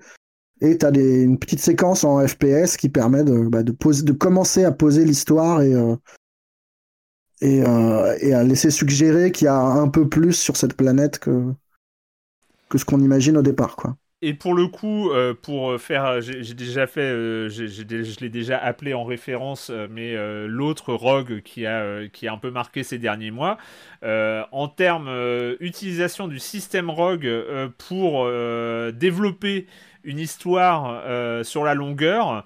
Là vraiment, je trouve que Returnal m'a rappelé les, en tout cas les premiers moments de Hades où tu sentais que le, le la boucle était totalement intégré à l'esprit du jeu, c'est-à-dire que tu vas te retrouver des, des, cartes mémoire, des runs précédents, enfin des... Il y a, y a, tout un univers à découvrir et tu as envie c'est peut-être aussi un des trucs qui te donne envie euh, d'avancer dans le jeu, même si tu te prends baffe sur baffe et, et, échec sur échec, c'est que tu sais que tu vas trouver des petits éléments qui vont permettre de, comprendre un peu l'univers, et c'est très bien distillé, c'est-à-dire qu'il y a un côté... Euh, vraiment où tu avances dans la découverte, dans l'exploration finalement de, l'univers qui est décrit.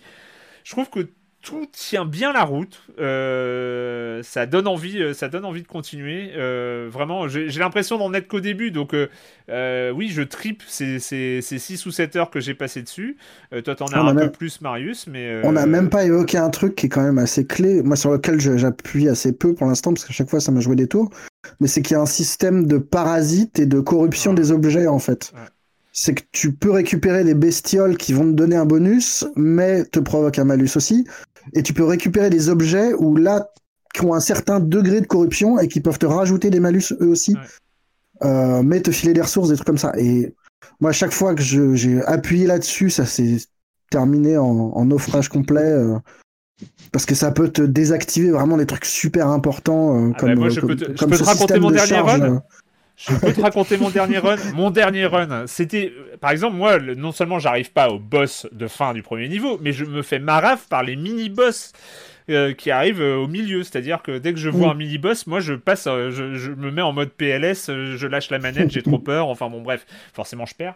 Ah bon, bref, là, d'une manière exceptionnelle, j'avais battu un mini-boss. Un gros, hein, qui me m'arravait la tête à chaque fois. Et le mini-boss, il drop une arme niveau 4. J'avais jamais eu ça entre les mains, une arme niveau 4. Je me suis dit, ça y est, c'est le run, ça y est, je suis prêt, je vais arriver jusqu'au boss de fin. Enfin, de fin, non, de fin de niveau, de fin du premier niveau de Returnal, j'étais prêt et tout ça. Et ben, je prends un parasite ou un truc avec un dysfonctionnement et tout ça. Et ben, ce dysfonctionnement, il me met moins 50% de dommages à mes armes. ouais, mais c'est pas quand t'es immobile? Non, tout le temps Non, tout le temps. Tout le ah, temps. ça, c'est salaud, ouais. J'avais une arme niveau 4 qui faisait plus mal. Je, je ne pouvais plus. Et en plus, et tu sais quoi Et tu sais quoi le truc de bâtard qui, qui m'est arrivé, c'est que pour euh, enlever ce dysfonctionnement, il fallait que je fabrique un objet. Et ben j'avais déjà, j'étais déjà arrivé dans la salle où on fabrique des objets, sauf que pour Et fabriquer un objet, pour acheter un truc à la con pour fabriquer un objet, il fallait que j'ai 175 trucs là. Comment t'as appelé ça les... Les obolites. Les obolites, il fallait que j'en ai, so- j'en avais, il m'en fallait 175, j'en avais 173. Je te jure, c'est vrai. Je te jure, c'est vrai.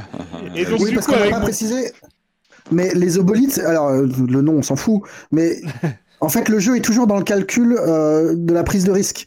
Parce que ces, ces, ces petites euh, bouboules jaunes, elles tombent euh, des cadavres de tes ennemis, mais disparaissent extrêmement vite. Donc ça t'oblige à te rapprocher tout le temps des ennemis, avec ce petit twist vraiment vicelard, qui consiste à, quand t'as une arme de... Enfin, t'as- au bout d'un moment, tu récupères un sabre laser, qui est vraiment cool en close combat, mais quand tu tues les adversaires en close combat avec ce sabre, ils dropent pas d'obolite. Ah oui. Donc est-ce que tu as envie de te débarrasser de cette bestiole-là pour survivre ou est-ce que tu as envie de prendre le risque d'eux pour essayer d'après t'acheter euh, quelque chose qui te servira à durer un peu plus longtemps? C'est que des trucs comme ça, c'est vraiment... euh, C'est très très bien pensé. C'est là-dessus où moi, il m'a vraiment sur, cette articulation d'énormément euh, de données, d'énormément de, de leviers sur lequel jouer en permanence en, tant que, en tant que joueur, cet équilibre global m'a vraiment rappelé Hades avec ce, ce truc totalement, enfin qui semble dingue, c'est d'avoir un Hades next-gen en 3D, euh, TPS, avec euh, des monstres qui te balancent des, euh, des, des boules dans tous les sens, avec le côté bullet L en 3D, avec des effets visuels partout. euh, qui laisse un peu. Moi, j'avais pas, j'avais pas vu arriver à ce niveau-là en fait. Returnal, quand je- quand j'ai vu passer, je me suis dit ouais, ok, why not, mais j'en avais pas entendu parler depuis des mois.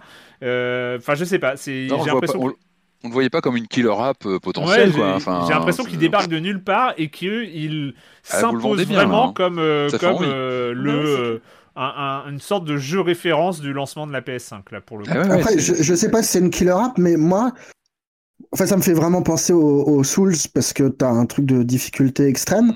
Mais les Souls, j'ai jamais accroché parce que ça m'ennuie profondément. Ce- ce- Enfin, alors la lourdeur, c'est déjà quelque chose, mais, mais surtout, j'en ai rien à faire de, de ces chevaliers euh, errants et de, de ces univers. Enfin, moi, ça me parle pas du tout. Et là, placer le truc dans un, dans un jeu hyper dynamique euh, avec un cadre euh, façon un peu Prometheus, il y a vraiment cette ambiance-là. euh, Ah dans- ouais, t'évoques carrément. Prometheus. Vous allez me le Bah ouais, vendre. parce que- Arrêtez, Parce les gars. que Il n'y a pas t'es de dans une PS5, nécro- faut arrêter. T'es dans une nécropole, tu croises des espèces de, de cadavres d'extraterrestres d'une civilisation Ah ouais. éteinte. euh, Enfin, Hmm. et puis t'as vraiment ce système de petites projections en hologramme, en machin, qui Ouais. enfin, t'as un gros gros feeling euh, Ouais. alien hein, globalement. Hmm. Ouais, Que ce soit dans le décor, dans le, dans, dans ces petites, euh, tout à fait. ces petites bestioles qui te sautent dessus. Enfin, Mais très impressionnant. Je suis, j'ai été très impressionné par Returnal. et c'est la première fois ouais, que- qu'un jeu aussi dur me donne envie de, de poursuivre, même si Mais ouais. Ah ouais, moi si c'est dingue parce que je suis j'avoue en appelé à fait être nul, quoi.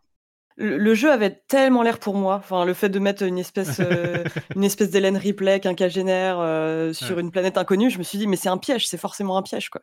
Et là bah vous avez réussi à me convaincre quoi. Non, non, pas du tout. Justement, c'est, pour le coup, c'est vrai. J'avais ce- Quand j'ai vu les premières images, ben, en- c'était deux semaines avant d'avoir le jeu, quoi. Mais euh, euh, j'ai vu les premières images, je me suis dit, mais c'est beau, ça a l'air cool. C'est quoi le pro... c'est- Il est où le, le truc qui va pas? Mm. Et j'avoue que, euh, alors, encore une fois, je mets le, le gros bémol, c'est que j'ai pas passé le premier boss et que je sais qu'il y a des choses après. Euh, Et ce qu'on m'a dit, c'est que les choses après sont cool aussi. Donc, il n'y a pas de raison, quoi. Après, la question, c'est est-ce qu'il y a euh, cette ampleur euh, narrative d'un Hades qui va te faire jouer euh, euh, 200 ou 300 heures au jeu, ou alors est-ce que ça se termine? Mais même si ça se termine en 20 ou 30 heures, c'est cool, quoi. Enfin, il n'y a, y a pas de. Ouais, y a pas de- franchement, Tant que les euh, mécaniques sont bien rodées, bien huilées, que tu prends ton pied à relancer ouais. une partie, Ouais. c'est ça. hein, c'est- c'est Mais voilà, c'est la- ça.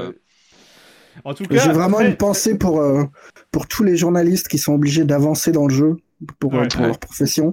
Ça doit être un enfer. Enfin, ça doit être une source de stress, mais monstrueuse. Oui, c'est ça. Hein. Euh, c'est la Les- première les- fois que je voyais un, un- un message d'attaché de presse expliquant qu'il mettait en place un Discord euh, spécial consacré aux journalistes pour qu'ils Ah puissent ouais. s'échanger les tips et les trucs comme ça.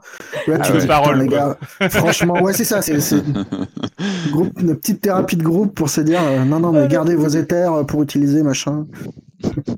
Ouais, moi, ça m'était. J'avais déjà vu ça dans, dans The Witness, où ils avaient fait ça parce qu'il y avait très peu de code Ouais. avant. Et euh, et il y avait un, un truc d'entraide entre journalistes qui testaient The Witness parce que c'est. Euh, Returnal qui est, euh, bah, qui est un, un, un vrai euh, gros, vraie grosse sortie à 70 euros pour le coup sur PlayStation 5. On continue, euh, on continue cette émission avec, euh, bah là, on change totalement hein, d'univers. On va passer plus du côté enfantin avec euh, avec euh, un voyage dans les pages d'un livre. Ça s'appelle Lost Worlds Beyond the Page. I want to write a story. There once was a young girl who thought she would never see outside her home village. But the land of Astoria had other ideas.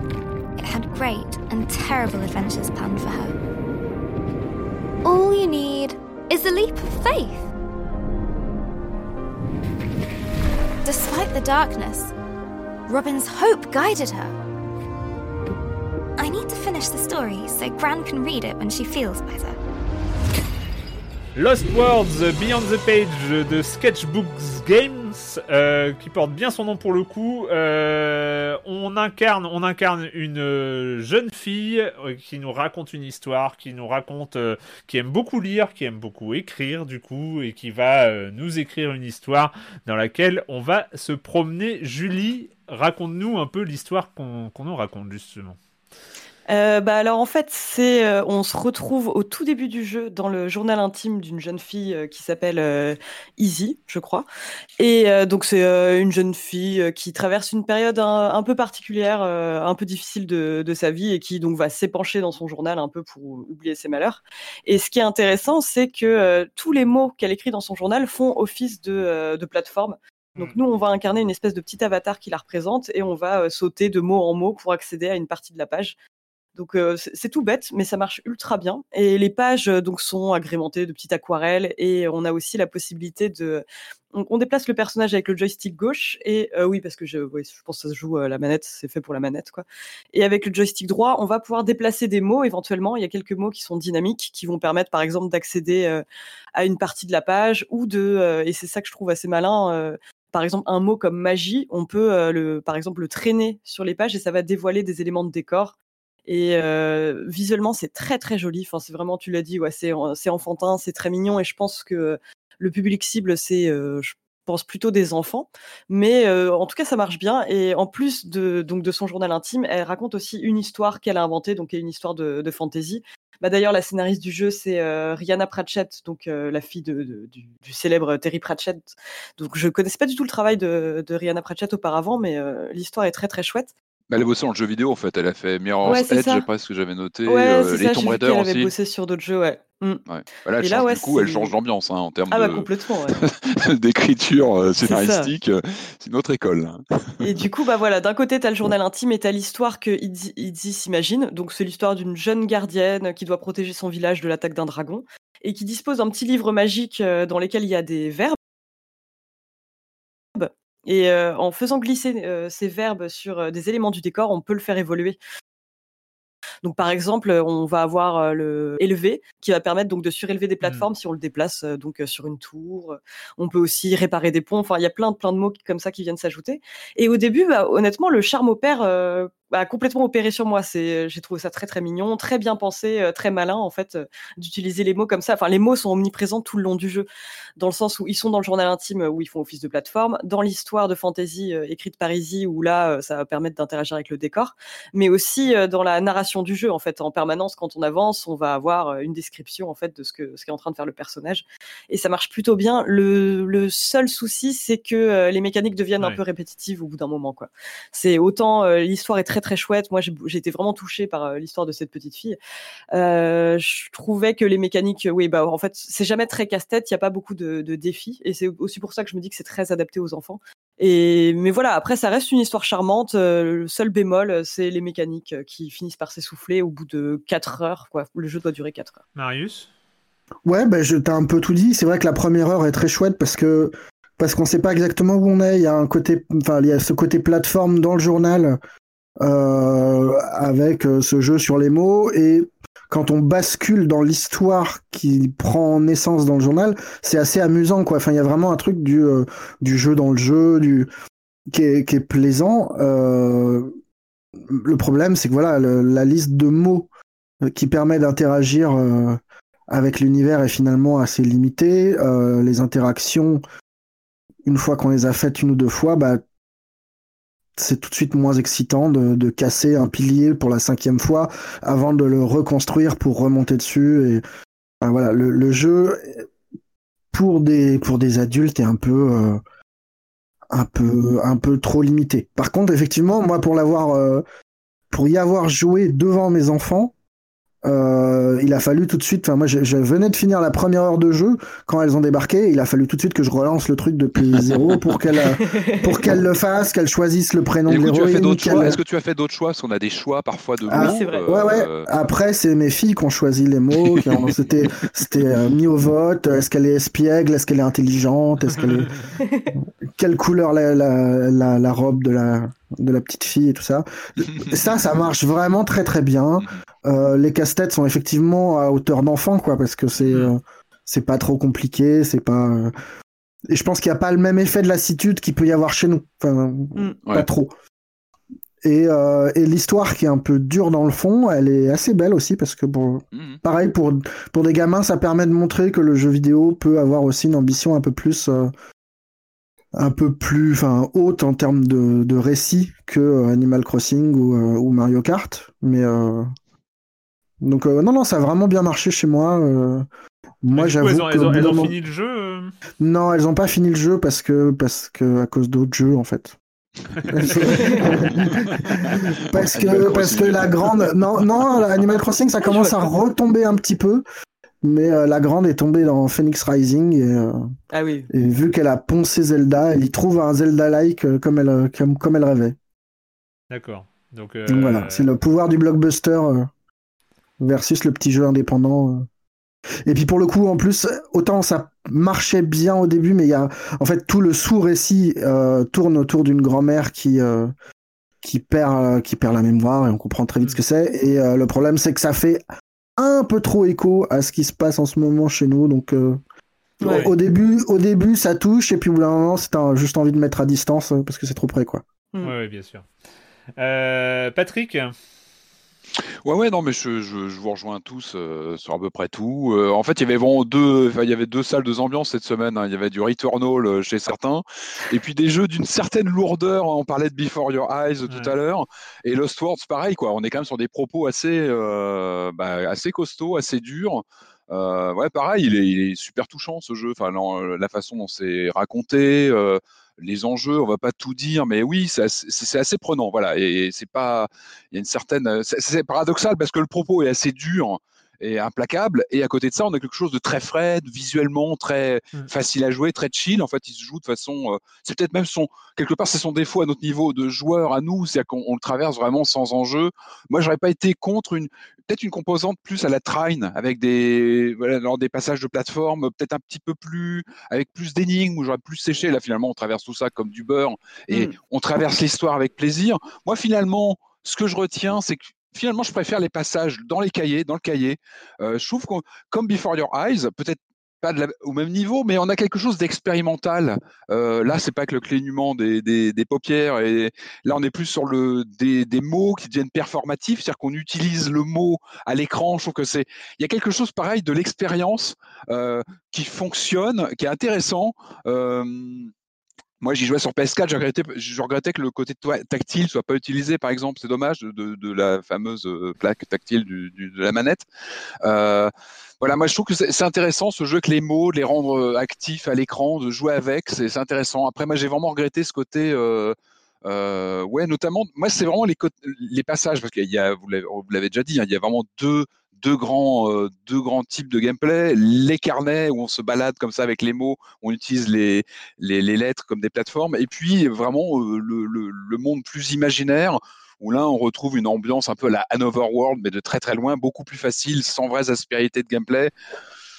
Voilà, moi j'aurais été vraiment pas contre un peu plus de, de répondants. Voilà. Ouais, moi c'est un, un, peu pareil. Euh... Après, ce que j'ai bien aimé, c'est euh, cette espèce de, euh, de, de, deux univers, deux ambiances, entre guillemets. C'est-à-dire que euh, le, le, côté dans les livres qui est plus expérimental, qui raconte mmh. la vraie vie de la gamine avec euh, l'aspect un peu douloureux euh, et, et, les, et, les, expériences un peu douloureuses qu'elle qu qu peut vivre. Les niveaux de lecture, les petites, les petites niveaux de lecture, voilà, comme, les, comme quand tu enclenches des petits mots comme ça qui ne ouais, sont pas forcément puis, nécessaires. Et il y, y, a un côté découverte dans, mmh. dans les effets des mots, euh, dans, des fois ça colorie, des fois ça rajoute des choses et tout ça. Je trouve que c'est vraiment, vraiment pas mal pensé. Et puis l'univers euh, jeu vidéo, finalement, mmh, l'univers fantasy, euh, qui, qui est très classique et dans sa narration et dans son gameplay, mais finalement, il y a une logique. Il y a une logique, c'est le jeu refuge euh, où on connaît les enjeux, où finalement ouais. euh, il faut sauver un village d'un dragon et retrouver les lucioles et tout ça. Et finalement, il y a un sens à ce que ce soit un monde classique, que ce soit un gameplay mmh. classique, que ce soit euh, un côté un peu voilà, ce côté un peu refuge face à quelque chose qui est plus dur dans le, dans le monde réel. Je trouve que il euh, euh, y a une cohérence globale à la, à la proposition. Après, ça n'empêche pas qu'effectivement, à, à hauteur d'adulte, la partie fantasy euh, et, et classique, bon, entre guillemets, euh, mmh. bah, peut être un peu ennuyeuse. Euh, ouais, c'est clair. Ça, ça va. C'est le mot. Ouais, je pense que le mot, euh, ouais, le mot est sorti. Il y, a, il y, a, un ennui qui peut arriver au bout d'un moment, ouais, sur les oui, séquences. Mais après, je suis d'accord euh, sur la partie journal. Moi, vraiment, c'est la partie que je, je préférais, quoi, la partie. Ah oui, parce qu'il y a vraiment un jeu sur le, les dessins qui arrivent. Je vous disais mmh. ces petites cellules, les petits, tout petits mots parfois mmh. qui peuvent apparaître si on clique sur un. il y a des scènes, des scènes assez magiques en fait, dont je me souviens encore après, quoi. Après, moi, je trouve pas ça trivial du tout de, de dire que c'est un jeu qui est plutôt destiné aux enfants, c'est bien aussi. Enfin, bah ouais, c'est pas c'est pas un sous-jeu, c'est un, ah, un jeu qui est, qui est un peu innocent et un peu, euh, enfin pas très profond en termes de gameplay, mais qui permet de qui permet aussi de pas étouffer les gamins sous 18 euh, 18 mécaniques et, et machin. Ouais. Voilà, c'est juste... tu as raison de le souligner et c'est euh, quelque chose moi que, qui me réjouit de, de plus en plus, c'est euh, euh, qu'il y a, y a un truc comme ça sur les enfants entre 9 et 12 ans euh, qui était euh, un peu délaissé, hein, mis à part euh, Minecraft et euh, quelques, quelques autres jeux, et les jeux Nintendo d'une manière générale, euh, bah, qui commence, on l'a vu avec Alba il y a quelques mois, avec, avec d'autres propositions. Il y a, on, veut, on va peut-être pas le chroniquer, on va peut-être pas le chroniquer dans, dans Silence on joue, mais dans le Game Pass, il y a Trublion, enfin le comment Nimbus, ah, le, nuage, là, le, jeu... Nimbus ouais. le Trublion. Ah le nuage, ouais. énorme carton hyper cool. Euh, qui énorme est, carton. Énorme, bah, chez moi aussi, euh, c'est, euh, ça marche très très bien. Enfin, euh, c'est, c'est des petits trucs comme ça, qui, des petites propositions qui sont super mignonnes, super intéressantes pour les enfants. Et même mais il faut, je pense qu'il faut les accompagner sur un titre comme ça. Le sujet est quand même assez dur, on va pas oui, spoiler, oui, oui, mais on est quand même sur la disparition, on est sur quelque chose d'assez, euh, ouais. malgré ce côté joyeux et il y a un voilà, le, Moi, ça reste, vie, ça, ça, reste mon interrogation. Je, je pense qu'il faut accompagner. Je, je, pense que tu, il ah faut, ah, oui, il faut parler, bah, comme l'a fait Marius. Hein, tu, tu... Alors, je sais pas jusqu'où vous êtes allés ensemble sur le jeu, parce que euh, euh, moi, pas, je, je l'ai pas suivi jusqu'au bout, mais on en a discuté après. D'accord, euh... mais c'est ça, voilà, ça qui est important, je pense. Enfin, voilà, faut avoir, faut, je pense qu'une dizaine d'années, c'est bien. Enfin, ouais. Ça dépend aussi de la maturité des gamins. Et, et parler, et quoi. Et... Mais de toute façon, c'est pas mal de parler des jeux vidéo avec les enfants, même d'Animal Crossing. Tu vois, c'est pas forcément hyper enrichissant en tant qu'adulte de, de, de, faire le point euh, chaque semaine sur les, les, nouveautés d'Animal Crossing, mais. Bon, en même temps, c'est un. Mais c'est pas mal d'intégrer les pratiques des autres. Et... Mais ça fait plaisir d'avoir des jeux autres que les trucs à licence euh, façon, enfin, les Astérix et Obélix de Microïd ou les trucs comme ça. Ouais. Voilà, c'est pas pour taper sur eux, mais. C'est pas, pas, mais euh, normalement, euh, alors si tout se passe bien, il devrait y avoir une, euh, une nouvelle critique par Arthur, peut-être la semaine prochaine, qui qui, a, qui est tombé sur des sur, sur l'annonce de Pokémon Snap et qui a Ah, une, ouais. qui a une envie absolument irrépressible d'y jouer. Je lui ai dit OK, mais tu, tu en parles dans Silence on joue. Il a dit d'accord. Oh, le pauvre.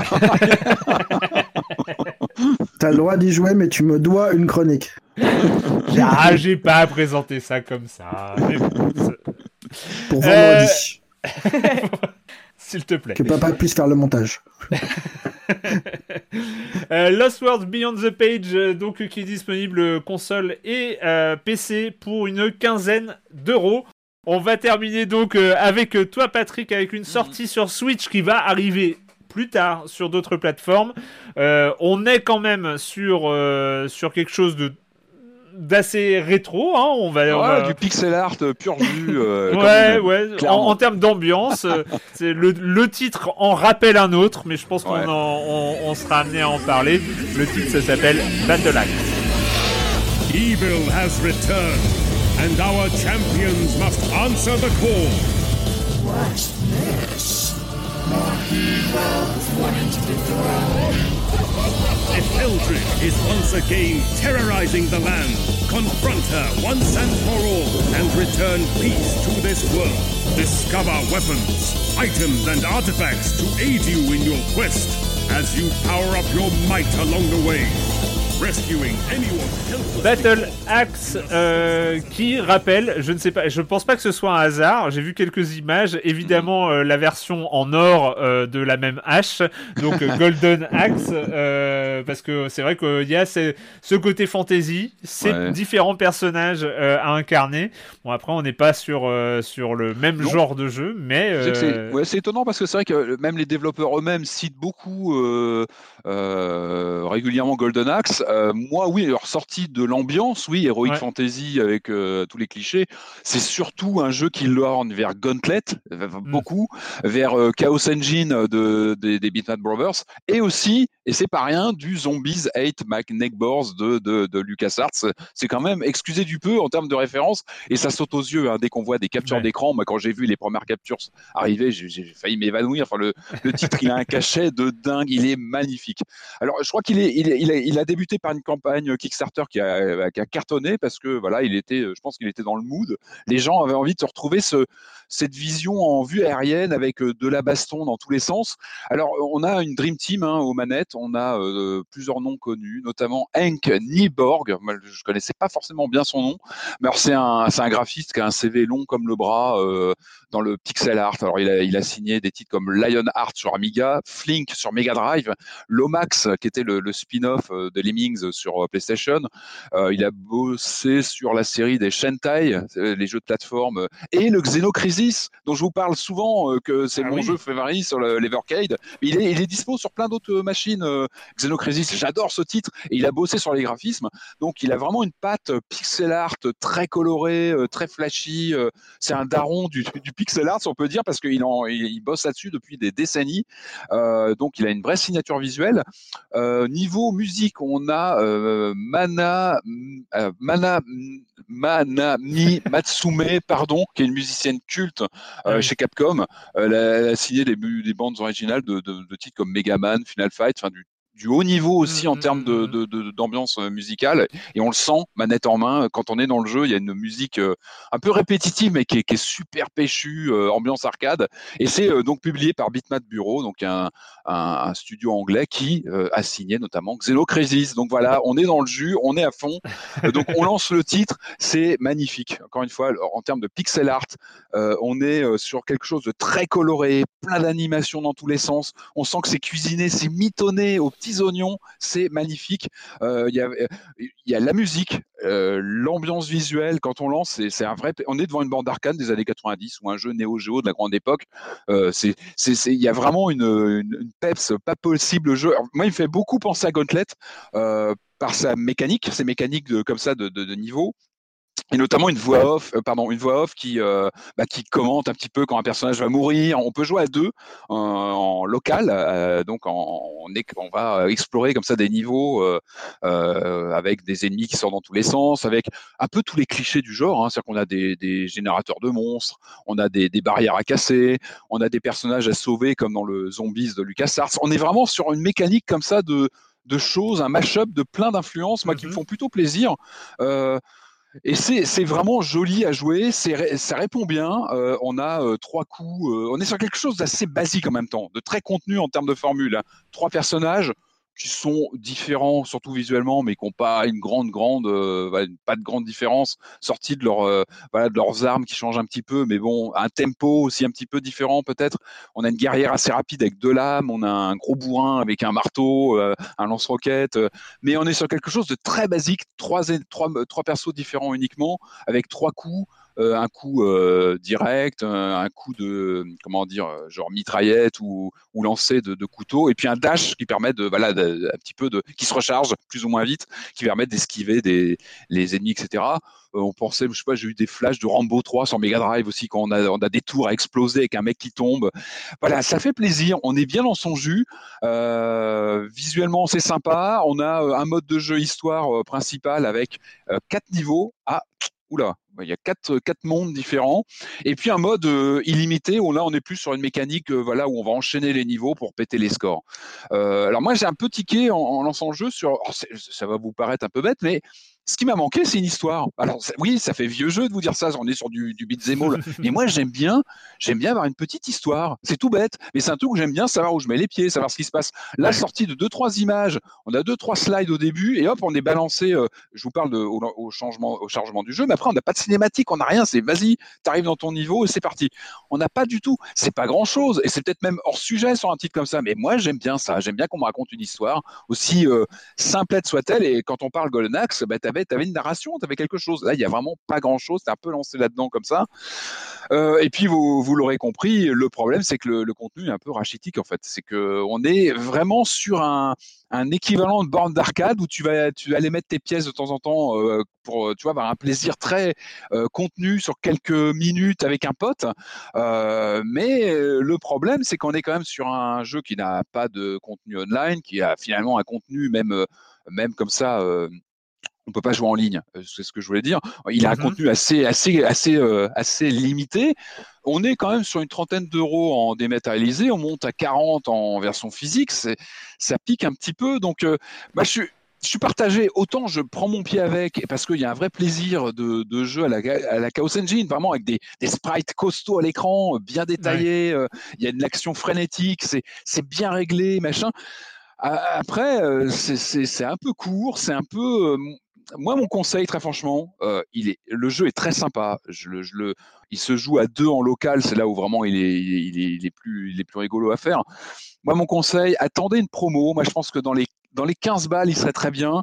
Euh, moi, je le conseille en démat parce que c'est clairement le jeu. T'as pas envie de changer de cartouche. Tu l'as dans un coin de ta console. C'est une borne d'arcade. C'est vraiment typiquement le titre que tu vas lancer avec un pote ou même en solo pour, euh, tu vois, euh, après une, journée de boulot, hop, tu te fais une, partie. T'as même pas à mettre une cartouche ou un truc.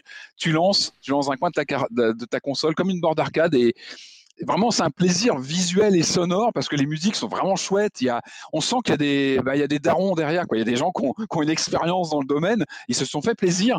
Après, ça reste très très conservateur. Je pense qu'ils ont c'est presque du fan service dans ce genre. Voilà, et on ouais. sent qu'ils n'ont pas cherché à, à, apporter quelque chose de novateur. Euh, il manque un twist en fait, il manque un petit ouais. truc qui fasse que tu te dises bah tiens, euh, j'ai envie d'y revenir pour telle ou telle raison. Là, c'est finalement dans son jus. Euh, si on y va, il faut savoir où on y met les pieds.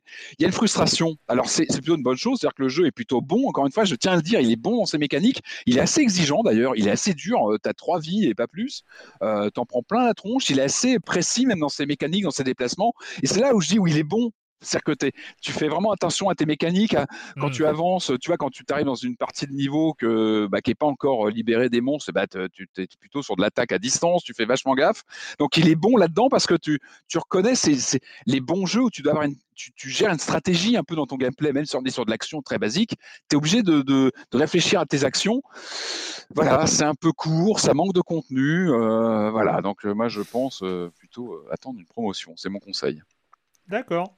Euh, ça Et sinon, euh, Xenocrasis, hein. Xenocrasis, Oui. je, le, je le reconseille, mais vraiment, j'adore ce jeu. Ambiance à la Aliens, euh, jouable à, à, à deux, c'est du, c'est, c'est- il est vraiment excellent. Euh, Xenocrasis, euh, ok, il est à peu près ok. dispo surtout. allez-y.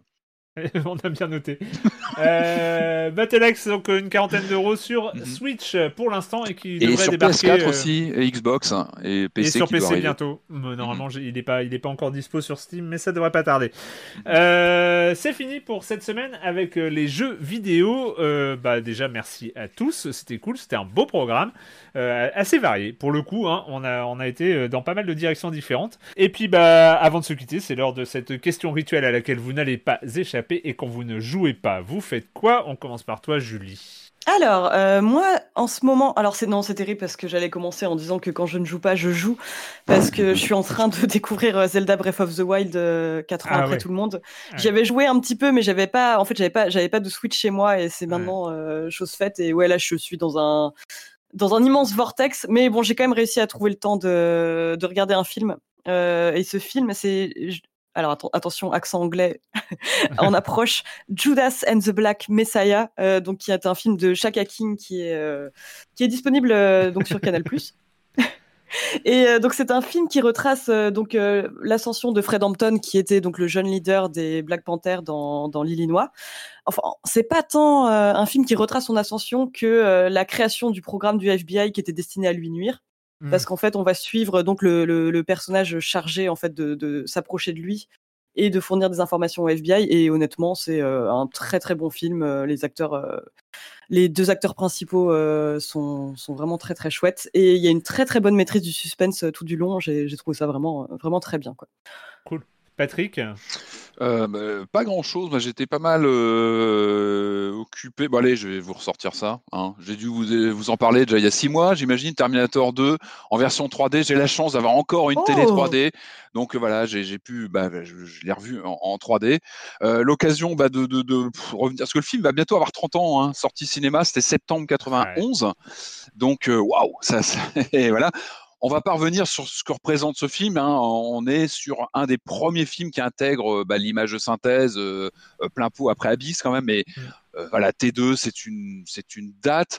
Euh, alors, pour tout vous dire, j'ai dû le voir 50 fois ce film à peu près. hein. C'est Ouais. vraiment un de mes, euh, un de mes doudous. J'ai tiqué. Là, en le revoyant en 3D, j'ai tiqué. Je sais pas pourquoi. C'était peut-être le mood ou j'étais fatigué. j'en sais rien. J'ai tiqué sur une histoire de date qui m'a, qui m'a bloqué, qui m'a gâché complètement l'effet 3D de la, de la, de la, de la- de la reprojection. Euh, euh, on a dès le début euh, John Connor. euh, en fait, tu as des indices sur le quand se passe l'action. euh, donc, il est né en 85. Je crois que ça s'est acté, ce qui est logique, hein, parce que les, les événements du premier, c'est 84. Donc, euh, naissance 85. Euh, fin euh, apocalypse euh, daté à 97. Donc, l'action se passe avant de T2. Donc, on doit être en en 95, 96, donc euh, John Connor est censé avoir 10, 11 ans, mais l'acteur a, a visiblement pas cet âge-là. J'ai bloqué sur une question d'âge, en fait, d'époque. en fait, c'est pas clair. Le film, on sait qu'il est tourné en 90, 91, il sort en 91, mais l'action doit se passer quelques années après, mais c'est pas très clair. Alors, je sais que Hitchcock nous dirait, bon, Hitchcock le disait lui-même, on s'en fout des petites imperfections comme ça de cohérence, c'est pas grave. Ce qui compte dans un film, c'est le la dynamique, c'est d'emporter le spectateur. Faut pas trop se poser de questions. Là, je sais pas, j'ai bloqué là-dessus sur euh, l'âge de. Est-on censé euh, regarder un film 50 fois aussi? Non, c'est peut-être aussi- 50 fois, tu, tu te mets aussi- à, à regarder les détails. T'as plus que C'est ça à peut-être faire. aussi. Non, mais en fait, vraiment, j'ai bloqué sur cette, tu vois, cette question de quand se passe l'action exactement. En Ouais. plus, ce film est un peu ambigu, il te donne pas, de- tu vois, de date euh, d'action. En fait, tu sais pas Patrick, trop. ne fais Ouais. pas de recherche sur Internet. Parce Ah que je pense que c'est mais un non. sujet. Mais non, mais j'ai, mais commencé. Et mais c'est dingue, mais T2. En fait, si tu oublies tout ce qu'il y a eu après. Bon, moi, j'aime bien T3. Euh, l'étape d'après, c'est d'écrire à James Cameron et, euh, Ouais. Et, et euh, te plaindre, quoi. et lui dire, non, mais là, mais monsieur non, mais c'est Cameron, dingue, c'est pas mais- clair. euh. Ouais, Mais T2, c'est là où tu, bah, tu vois l'importance de ce film, c'est que les- le dernier, je ne veux même pas en parler, mais T2, tu as, des, t'as des, des pages entières de discussions sur quand se passe l'action, pourquoi tel personnage fait ci, fait ça, pourquoi telle incohérence, machin. C'est fascinant. Et puis, bah, c'est vrai que c'est un, film qui a tout un. Enfin, moi, je vous ai déjà parlé, moi, du choc, le teaser. Pour moi, c'est un des meilleurs teasers de l'histoire du cinéma, avec ce, ce, truc, cette séquence avec la fabrique des, des, des, des, des, bah, Terminators qui avait été tournée en un après-midi par Stan Winston avec, euh, avec un budget de 100 dollars ou je sais pas combien, et qui, était un des, ça reste un des meilleurs teasers de l'histoire du cinéma. J'ai revu le, le clip des Guns N' Roses où tu as euh, Schwarzenegger qui débarque pendant un concert. Enfin, c'est un truc de fou. C'est vrai que tes deux, c'est vraiment une date euh, monumentale. Et euh, évidemment, il vieillit quand tu le revois, mais ça reste, enfin, c'est un souvenir. Quoi. Moi, je suis ravi de l'avoir découvert à l'époque où je me, je me posais peut-être même moins de questions, je pense, quand je l'ai vu en salle. et c'est peut-être pas, pas, plus mal. Non, mais ça reste un monument. Ça va. Et euh, bon, c'est vrai que les, les, les, films qui ont, qui ont suivi derrière, ça, ça, pique quand on y repense, quand on voit le, la différence, enfin, la vision de, de Cameron sur celui-ci, c'était complètement dingue. L'échelle du truc, enfin, waouh. Marius Alors, on n'est pas vraiment sur la même échelle. Euh, moi, j'ai découvert un magnifique coffret euh, nommé Ujicha, qui est du nom du cinéaste qui, qui a fait les films en question. C'est juste Ujicha, comme le thé. Euh, il n'a pas de prénom, monsieur. Et c'est de l'horreur en animation japonaise. Mais alors, pas du tout animation comme, euh, comme on peut l'entendre d'habitude. Là, c'est façon Kamishibai. Donc ça, c'est le Kamishibai, c'était une technique euh, qui était très en vogue à la fin des années 40, euh, 40-50 au Japon. En gros, c'était les petits théâtres de papier euh, ambulants. Et ça a servi, enfin, les auteurs de Kamishibai de l'époque ont, ont, servi euh, de, de, enfin, on nourrit les rangs des premiers mangaka euh, post, enfin, à l'époque de Tezuka, façon Mizuki et compagnie.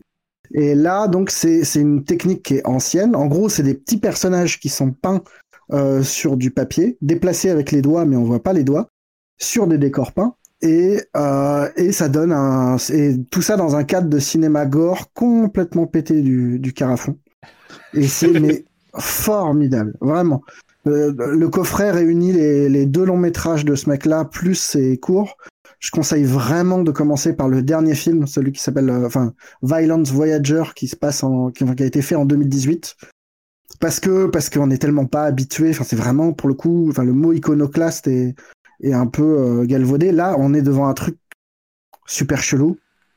Et euh, là, c'est un peu plus raffiné, un peu plus abouti en termes techniques. Et je pense que c'est plus simple de comment de faire de façon décroissante, enfin, ça a l'air intéressant. Ah, ça a l'air vachement bien. Tu penses que le jeu vidéo pourrait s'emparer de ce genre de, de, de, représentation de... Parce que quand tu en parles, ça a l'air d'être. Ah non, mais complètement. Très, euh... Là, ce qui, ce qui, est génial, c'est qu'il y a, tu, tu, tu, ne te défais jamais du côté cheap de la technique parce que tu, mm. tu vois bien que les personnages sont euh, manipulés avec les doigts. Mais le truc est super soigné. Les, déjà, les dessins et les peintures sont très très belles. Mm. Et surtout, vu qu'on est dans le cadre d'un film d'action, horreur, aventure, euh, t'as des vrais effets de mise en scène, de, de profondeur de plan, de, de, de, de changement de, de focal, de trucs comme ça, et des scènes d'action. Donc t'as un montage qui est nerveux, qui est dense, et, euh, et, puis, euh, et puis un côté très, euh, très do it yourself avec euh, ça fait peur des, des... non non non enfin ça fait pas peur du ça tout crée parce pas de d'angoisse ça... Ça, non, parce que c'est vraiment, on est plus, euh, on est plus proche du cinéma de Obayashi, donc euh, le mec qui avait fait House, qui est, qui est un des, un des films géniaux de, de, de la J-horror, et euh, ou de ceux de Hitoshi Matsumoto qui avait fait Big Man Japan ou des trucs comme ça, qui sont à la fois drôles et, et inquiétants quoi. Mm. Et là, l'histoire de Violent Voyager, c'est deux gamins, euh, un petit japonais et son pote expat euh, qui s'appelle Bobby. Donc on entend hurler Bobby en permanence. C'est très très drôle.